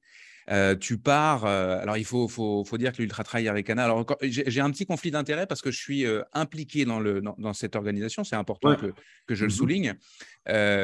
Sauf que moi, j'y suis pas. tu, non, tu, as, tu, tu, tu prenais la route pour aller euh, au départ du 125 km pour animer le départ. Euh, L'Ultra Trail Aricana, c'est vraiment très sauvage. C'est-à-dire qu'il y a- il y, a un point, le point du milieu sur le 125 km qui est, qui est un- un- une, une base d'accueil, si on veut, mais le reste, du, le, le reste, il n'y a pas de civilisation. Donc, il faut quand même rouler euh, pas mal dans la forêt pour aller euh, au départ au niveau de la ZEC des Martres. Et là, toi, qu'est-ce qui se passe? Tu es avec euh, mon ami Carmen à ce moment-là, Ouais, pour, avait- qui, est la, la voix en anglais. Et, et voilà, je te laisse raconter la suite. Ouais, et Carmen, donc du coup, Marline d- donne à Carmen la mission de m'emmener sur, le, sur, sur la ligne de départ. Et moi, bah, bah, comme d'habitude, pendant toute la nuit d'avant, je prépare mes phrases, je me dis la- l'atmosphère, j'ai appris un peu la course. Je me dis, je vais les éclater, les cousins canadiens, tu vois, avec mes phrases et tout. Je vais leur, je je leur mettre une toute grosse. Et il se trouve que bah, Carmen euh, ne prend pas la bonne trace GPS. Normalement, il faut 45 minutes pour aller sur la ligne de départ et on met 2h45 euh, pour arriver. Et pour moi, c'est mort. L'histoire, elle est morte. C'est que j'arriverai jamais sur la ligne de départ. Mais sauf que je dis à Carmen, et parce que c'est ma philosophie, je me suis dit, si on s'est perdu, c'est pour une bonne raison. Il n'y a jamais de hasard dans la vie. Et il se trouve que bah, y a un, un coureur qui venait d'Ontario, qui roulait depuis 15 heures avec sa femme et euh, bah, qui lui avait pris la même trace GPS que nous, était complètement perdu dans les bois, sans réseau, et avec le pneu crevé de sa voiture. Donc on l'a récupéré. Euh, voilà, c'est une Sharp, jeune Sharp. On l'a récupéré avec nous dans le camion. Euh, on s'est remotivé. On s'est dit on va y arriver. On va arriver avant la ligne de départ. Il nous reste encore 20 km. Et euh, on a retrouvé du, re- du réseau. On est arrivé sur le goudron. Euh, Carmen, il ne faudrait pas le dire, mais elle a roulé à près de 150, 160, ce qui est interdit au- totalement au Canada. Et en plus, Il n'y avait pas d'autres voitures dans ce secteur. voilà. Il n'y avait, ouais, pas d'autres voitures, ça. allait bien. Et heureusement, puis elle était jeune conductrice. Elle m'a avoué après qu'elle avait, ça faisait pas longtemps qu'elle avait le permis. Oh mon Dieu. Elle voulait tellement, tellement me faire plaisir. Elle me disait, mais la voie du trail, il, vient pour donner le départ et ça va être de ma faute qu'on puisse pas. Elle Il va pas pouvoir donner. le- Elle était très, très stressée. Mais du coup, elle est arrivée sur le parking. On a fait un petit peu comme dans les films américains, un, un coup de frein à main. Elle est arrivée. Le bénévole nous dit non, non, c'est interdit de vous garer là. Et moi, je me rends compte qu'il y a encore tous les coureurs. Et du coup, j'ouvre la porte, je saute, j'arrive en courant. Et là, on me dit 59 secondes avant le départ. Et Ah, c'est véridique, c'est véridique. Et, et- et alors, Et pour voilà. le coup, pour la, su- pour la suite, euh, le discours de motivation, il prend le micro. On a l'impression qu'il est là depuis euh, super longtemps. Tout le monde qui hallucine. Et tu as craqué tout le monde, comme on dit au Québec. Il était hyper Ouais. motivé. Et ça, on peut le entendre sur plusieurs vidéos. On, Ah, on, a les, on a les preuves. Il y, a, il y a des preuves. Le- Je, je vous conseille d'ailleurs le, le- le podcast de Guillaume Lalu, Course Épique, qui a fait, un, qui a fait un- une immersion euh, dans, dans- dans la course où on entend ce, ce passage-là. Ouais, C'était vraiment mémorable. Et les gens, euh, je pense, vont garder ça longtemps dans la tête euh, de te Ben, voir arriver en courant, de prendre le micro et de faire ton discours. Un jour, tu feras ça, l'UTMB, ce serait pas mal. Ah, Peut-être je serai viré après. Ah, mais non, on peut pas virer le coller. Mais non, voyons. Ah, si, ça peut arriver. Robin, à toi, euh, coup de cœur ou j'ai oublié du coup euh, Je suis parti dans Euh, mon idée. Mais... Coup de cœur aussi, comme Ludo, euh, c'est rarement un coup de pompe dans, dans l'émission. Bon, passer après l'anecdote incroyable de Ludo, c'est pas facile. Mais coup de cœur pour le Grand Raid de la Réunion. parce qu'à l'heure où ce, ce podcast est enregistré et diffusé, le, le- le- en tout cas, le Grand Raid n'est pas encore passé. Et coup de cœur en fait pour cette course. Alors évidemment, tout le monde connaît, mais c'est quand même euh, exceptionnel. Euh, L'île de la Réunion, c'est absolument incroyable. Le parcours est fou. Euh, évidemment, le, le- le cirque de Mafat est exceptionnel avec ce, ce Un des côté. plus on- beaux endroits au monde. Exactement. Et on parlait tout à l'heure du côté assistance, etc. Et ben là, l'assistance, si tu veux la faire, tu la fais, mais à pied. euh, parce qu'il n'y a pas de route ou euh, éventuellement un hélicoptère, mais plutôt à pied quand même. Euh, non, c'est exceptionnel, c'est une course incroyable. c'est hyper dur, il fait hyper froid la nuit, hyper chaud la, journée, c'est technique. tout le monde arrive dans un état complètement second c'est magnifique, vraiment. Donc, coup de cœur pour cette course. Et puis, là, c'est peut-être pas un coup de pompe, mais en tout cas une petite pique. C'est voilà, c'est une course qui, euh, qui, résiste tant bien que mal à l'envahisseur, euh, euh, que je ne vais pas nommer, mais que tout le monde connaît. Et voilà, ils font leur truc dans leur coin. voilà, c'est très bien organisé, avec évidemment des petits ratés, mais comme chaque organisation. mais c'est bien organisé, c'est une course qui a. Ça fait que les 30 ans cette année, et ça fait 30, ans, que, que, ça nous fait complètement rêver. C'est aussi une course qui évolue avec des nouvelles euh, distances, des distances qui s'allongent, des parcours qui sont modifiés aussi en fonction des aléas de la montagne. Euh, ça, plus, ça passe plus forcément par des endroits euh, comme avant. Là, cette année, ça ne passera plus par le Maïdo. Enfin, ça ne passe pas par le Maïdo, ça ressort par, par Dodan, mais, mais ça enlève rien à la beauté de cette course. Et moi, c'est une course, vraiment, c'est dans mon top, top 3 des, des courses à faire parce que c'est exceptionnel. Voilà. Et puis on te verra donc sur la Mascarengue, la petite course, mais qui a été allongée aussi de 71, 73, 71 km Ouais, 71. Euh, Ils sont rendus là. Et un petit peu moins de 4000, je crois. Ouais. Et puis pour, euh, pour répondre à, à, toi, Nico, qui sera là-bas, euh, à la Diag, il n'y a pas de petite course non, mais c'était quand je disais la petite course, c'était vraiment. Ouais, ouais, je, sais bien, mais je te taquine avec ça parce que c'est l'émission où on peut te taquiner vu tout ce qui t'est arrivé euh, sur cette émission. Oui, c'est un petit peu n'importe quoi. Euh, j'espère que les gens auront quand même pris un, grand plaisir. Sabine, est-ce que tu as un coup de cœur ou un coup de pompe? Oui, moi, c'était euh, encore un coup de cœur. donc, c'était un petit détour par la route. Donc, je sais que quand le podcast sera diffusé, euh, le marathon de Londres euh, aura eu lieu, mais... Euh, mais le record n'aura pas été chamboulé. Tu peux y aller. Voilà, je ne peux pas de toute façon faire sur le futur passé. Donc, je vais revenir sur le marathon de Berlin. Donc, où de toute façon, l'équipe TV avait choisi de montrer que la course homme. Donc, je vais aussi commencer par la course homme. donc, Eliud Kipchoge nous a tous tous impressionnés. Du coup, je voulais faire un petit coup de cœur pour le personnage. Alors, j'espère qu'on va pas apprendre dans les années qui viennent euh, des mauvaises nouvelles. Hein. Euh, on n'est vraiment pas à l'abri.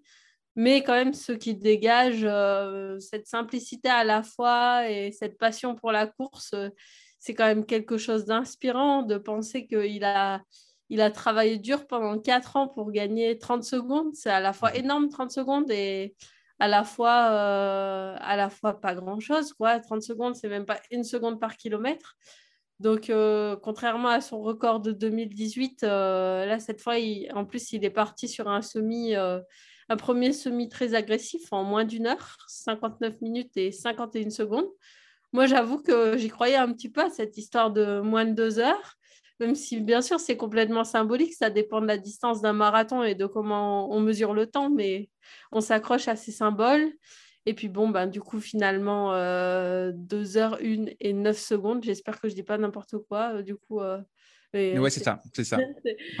Ça faisait une moyenne de 2,52 au kilomètre. Quoi. Bah, toute personne qui court se rend compte à quel point c'est exceptionnel. Et voilà, il nous a régalé. Et oui, c'est vrai qu'est-ce qu'il est beau à voir courir, qu'est-ce qu'il est beau. C'est, ah ouais, euh, cette fluidité, puis cette foulée qui bouge pas du début à la fin, euh, c'était... Euh, bon, du coup, il a quand même ralenti un peu sur le second semi, où il se retrouve aussi seul sans lièvre. En 2018, il avait malgré tout accéléré. Là, bah, c'est beau aussi. Il, a, il avait... Il fait 13 km tout seul. Hein. 13 km tout seul à, cette allure. Ah oui, mais il n'y a pas grand monde qui peut le suivre, il faut dire. Et, euh, et, ouais, petit coup de pompe au passage quand même pour l'équipe TV qui nous montre même pas le passage au semi de la course femme. J'ai trouvé ça quand même abusé. On était en pleine pub. Euh. et donc, euh, chez les femmes, finalement, c'était plus disputé, tu vois. Il y a beaucoup plus de densité chez les femmes. Et donc, c'est une jeune, une jeune éthiopienne de 28 ans, Tigist Asefa, qui finit avec quand même le troisième chrono de tous les temps en 2h15 et 37 secondes.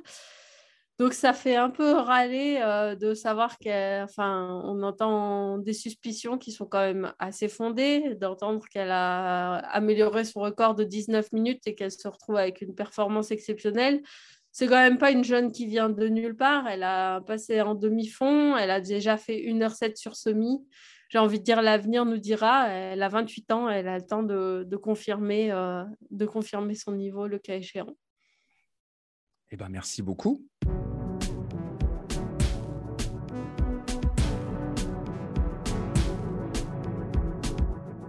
C'est la fin de cette 13e émission de la bande AD+, un petit peu particulière, c'était un peu le bazar.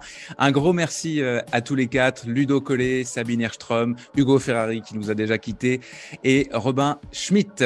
Salut tout le monde La bande AD+, est une émission euh, présentée par Distance Plus. Je suis euh, Nicolas Fréret et j'ai le plaisir de produire et d'animer euh, ce talk show. Un grand merci aux partenaires officiels de la première saison de la bande AD+, la Clinique du Coureur, NAC, Nolio et le réseau des stations de trail. Vous pouvez facilement retrouver toutes les stations sur le site web de l'application On Piste. Le design sonore de la bande AD+, est signé Lucas Aska Enessi. La couverture de l'émission est du grand Mathieu Forichon de Desbosses et des Bulles. Et puis l'émission est réalisée techniquement à distance depuis Montréal au Québec par les productions Arborescence. Merci, un gros merci même à Laurie Beck aujourd'hui. Et merci à vous chers web spectateurs et chers auditeurs, de nous suivre et de nous écouter toujours plus nombreux. On se retrouve dans 15 jours pour une émission spéciale Diagonale des Fous. Nous serons en effet en direct du Grand Raid de la Réunion pour célébrer euh, le 30e anniversaire dont on a parlé il y a quelques instants de cette course mythique avec, euh, euh avec euh, des émotions au rendez-vous et notre cher Ludo Collet au micro, entre autres parce que tu ne seras pas tout seul. À plus dans la bande à plus.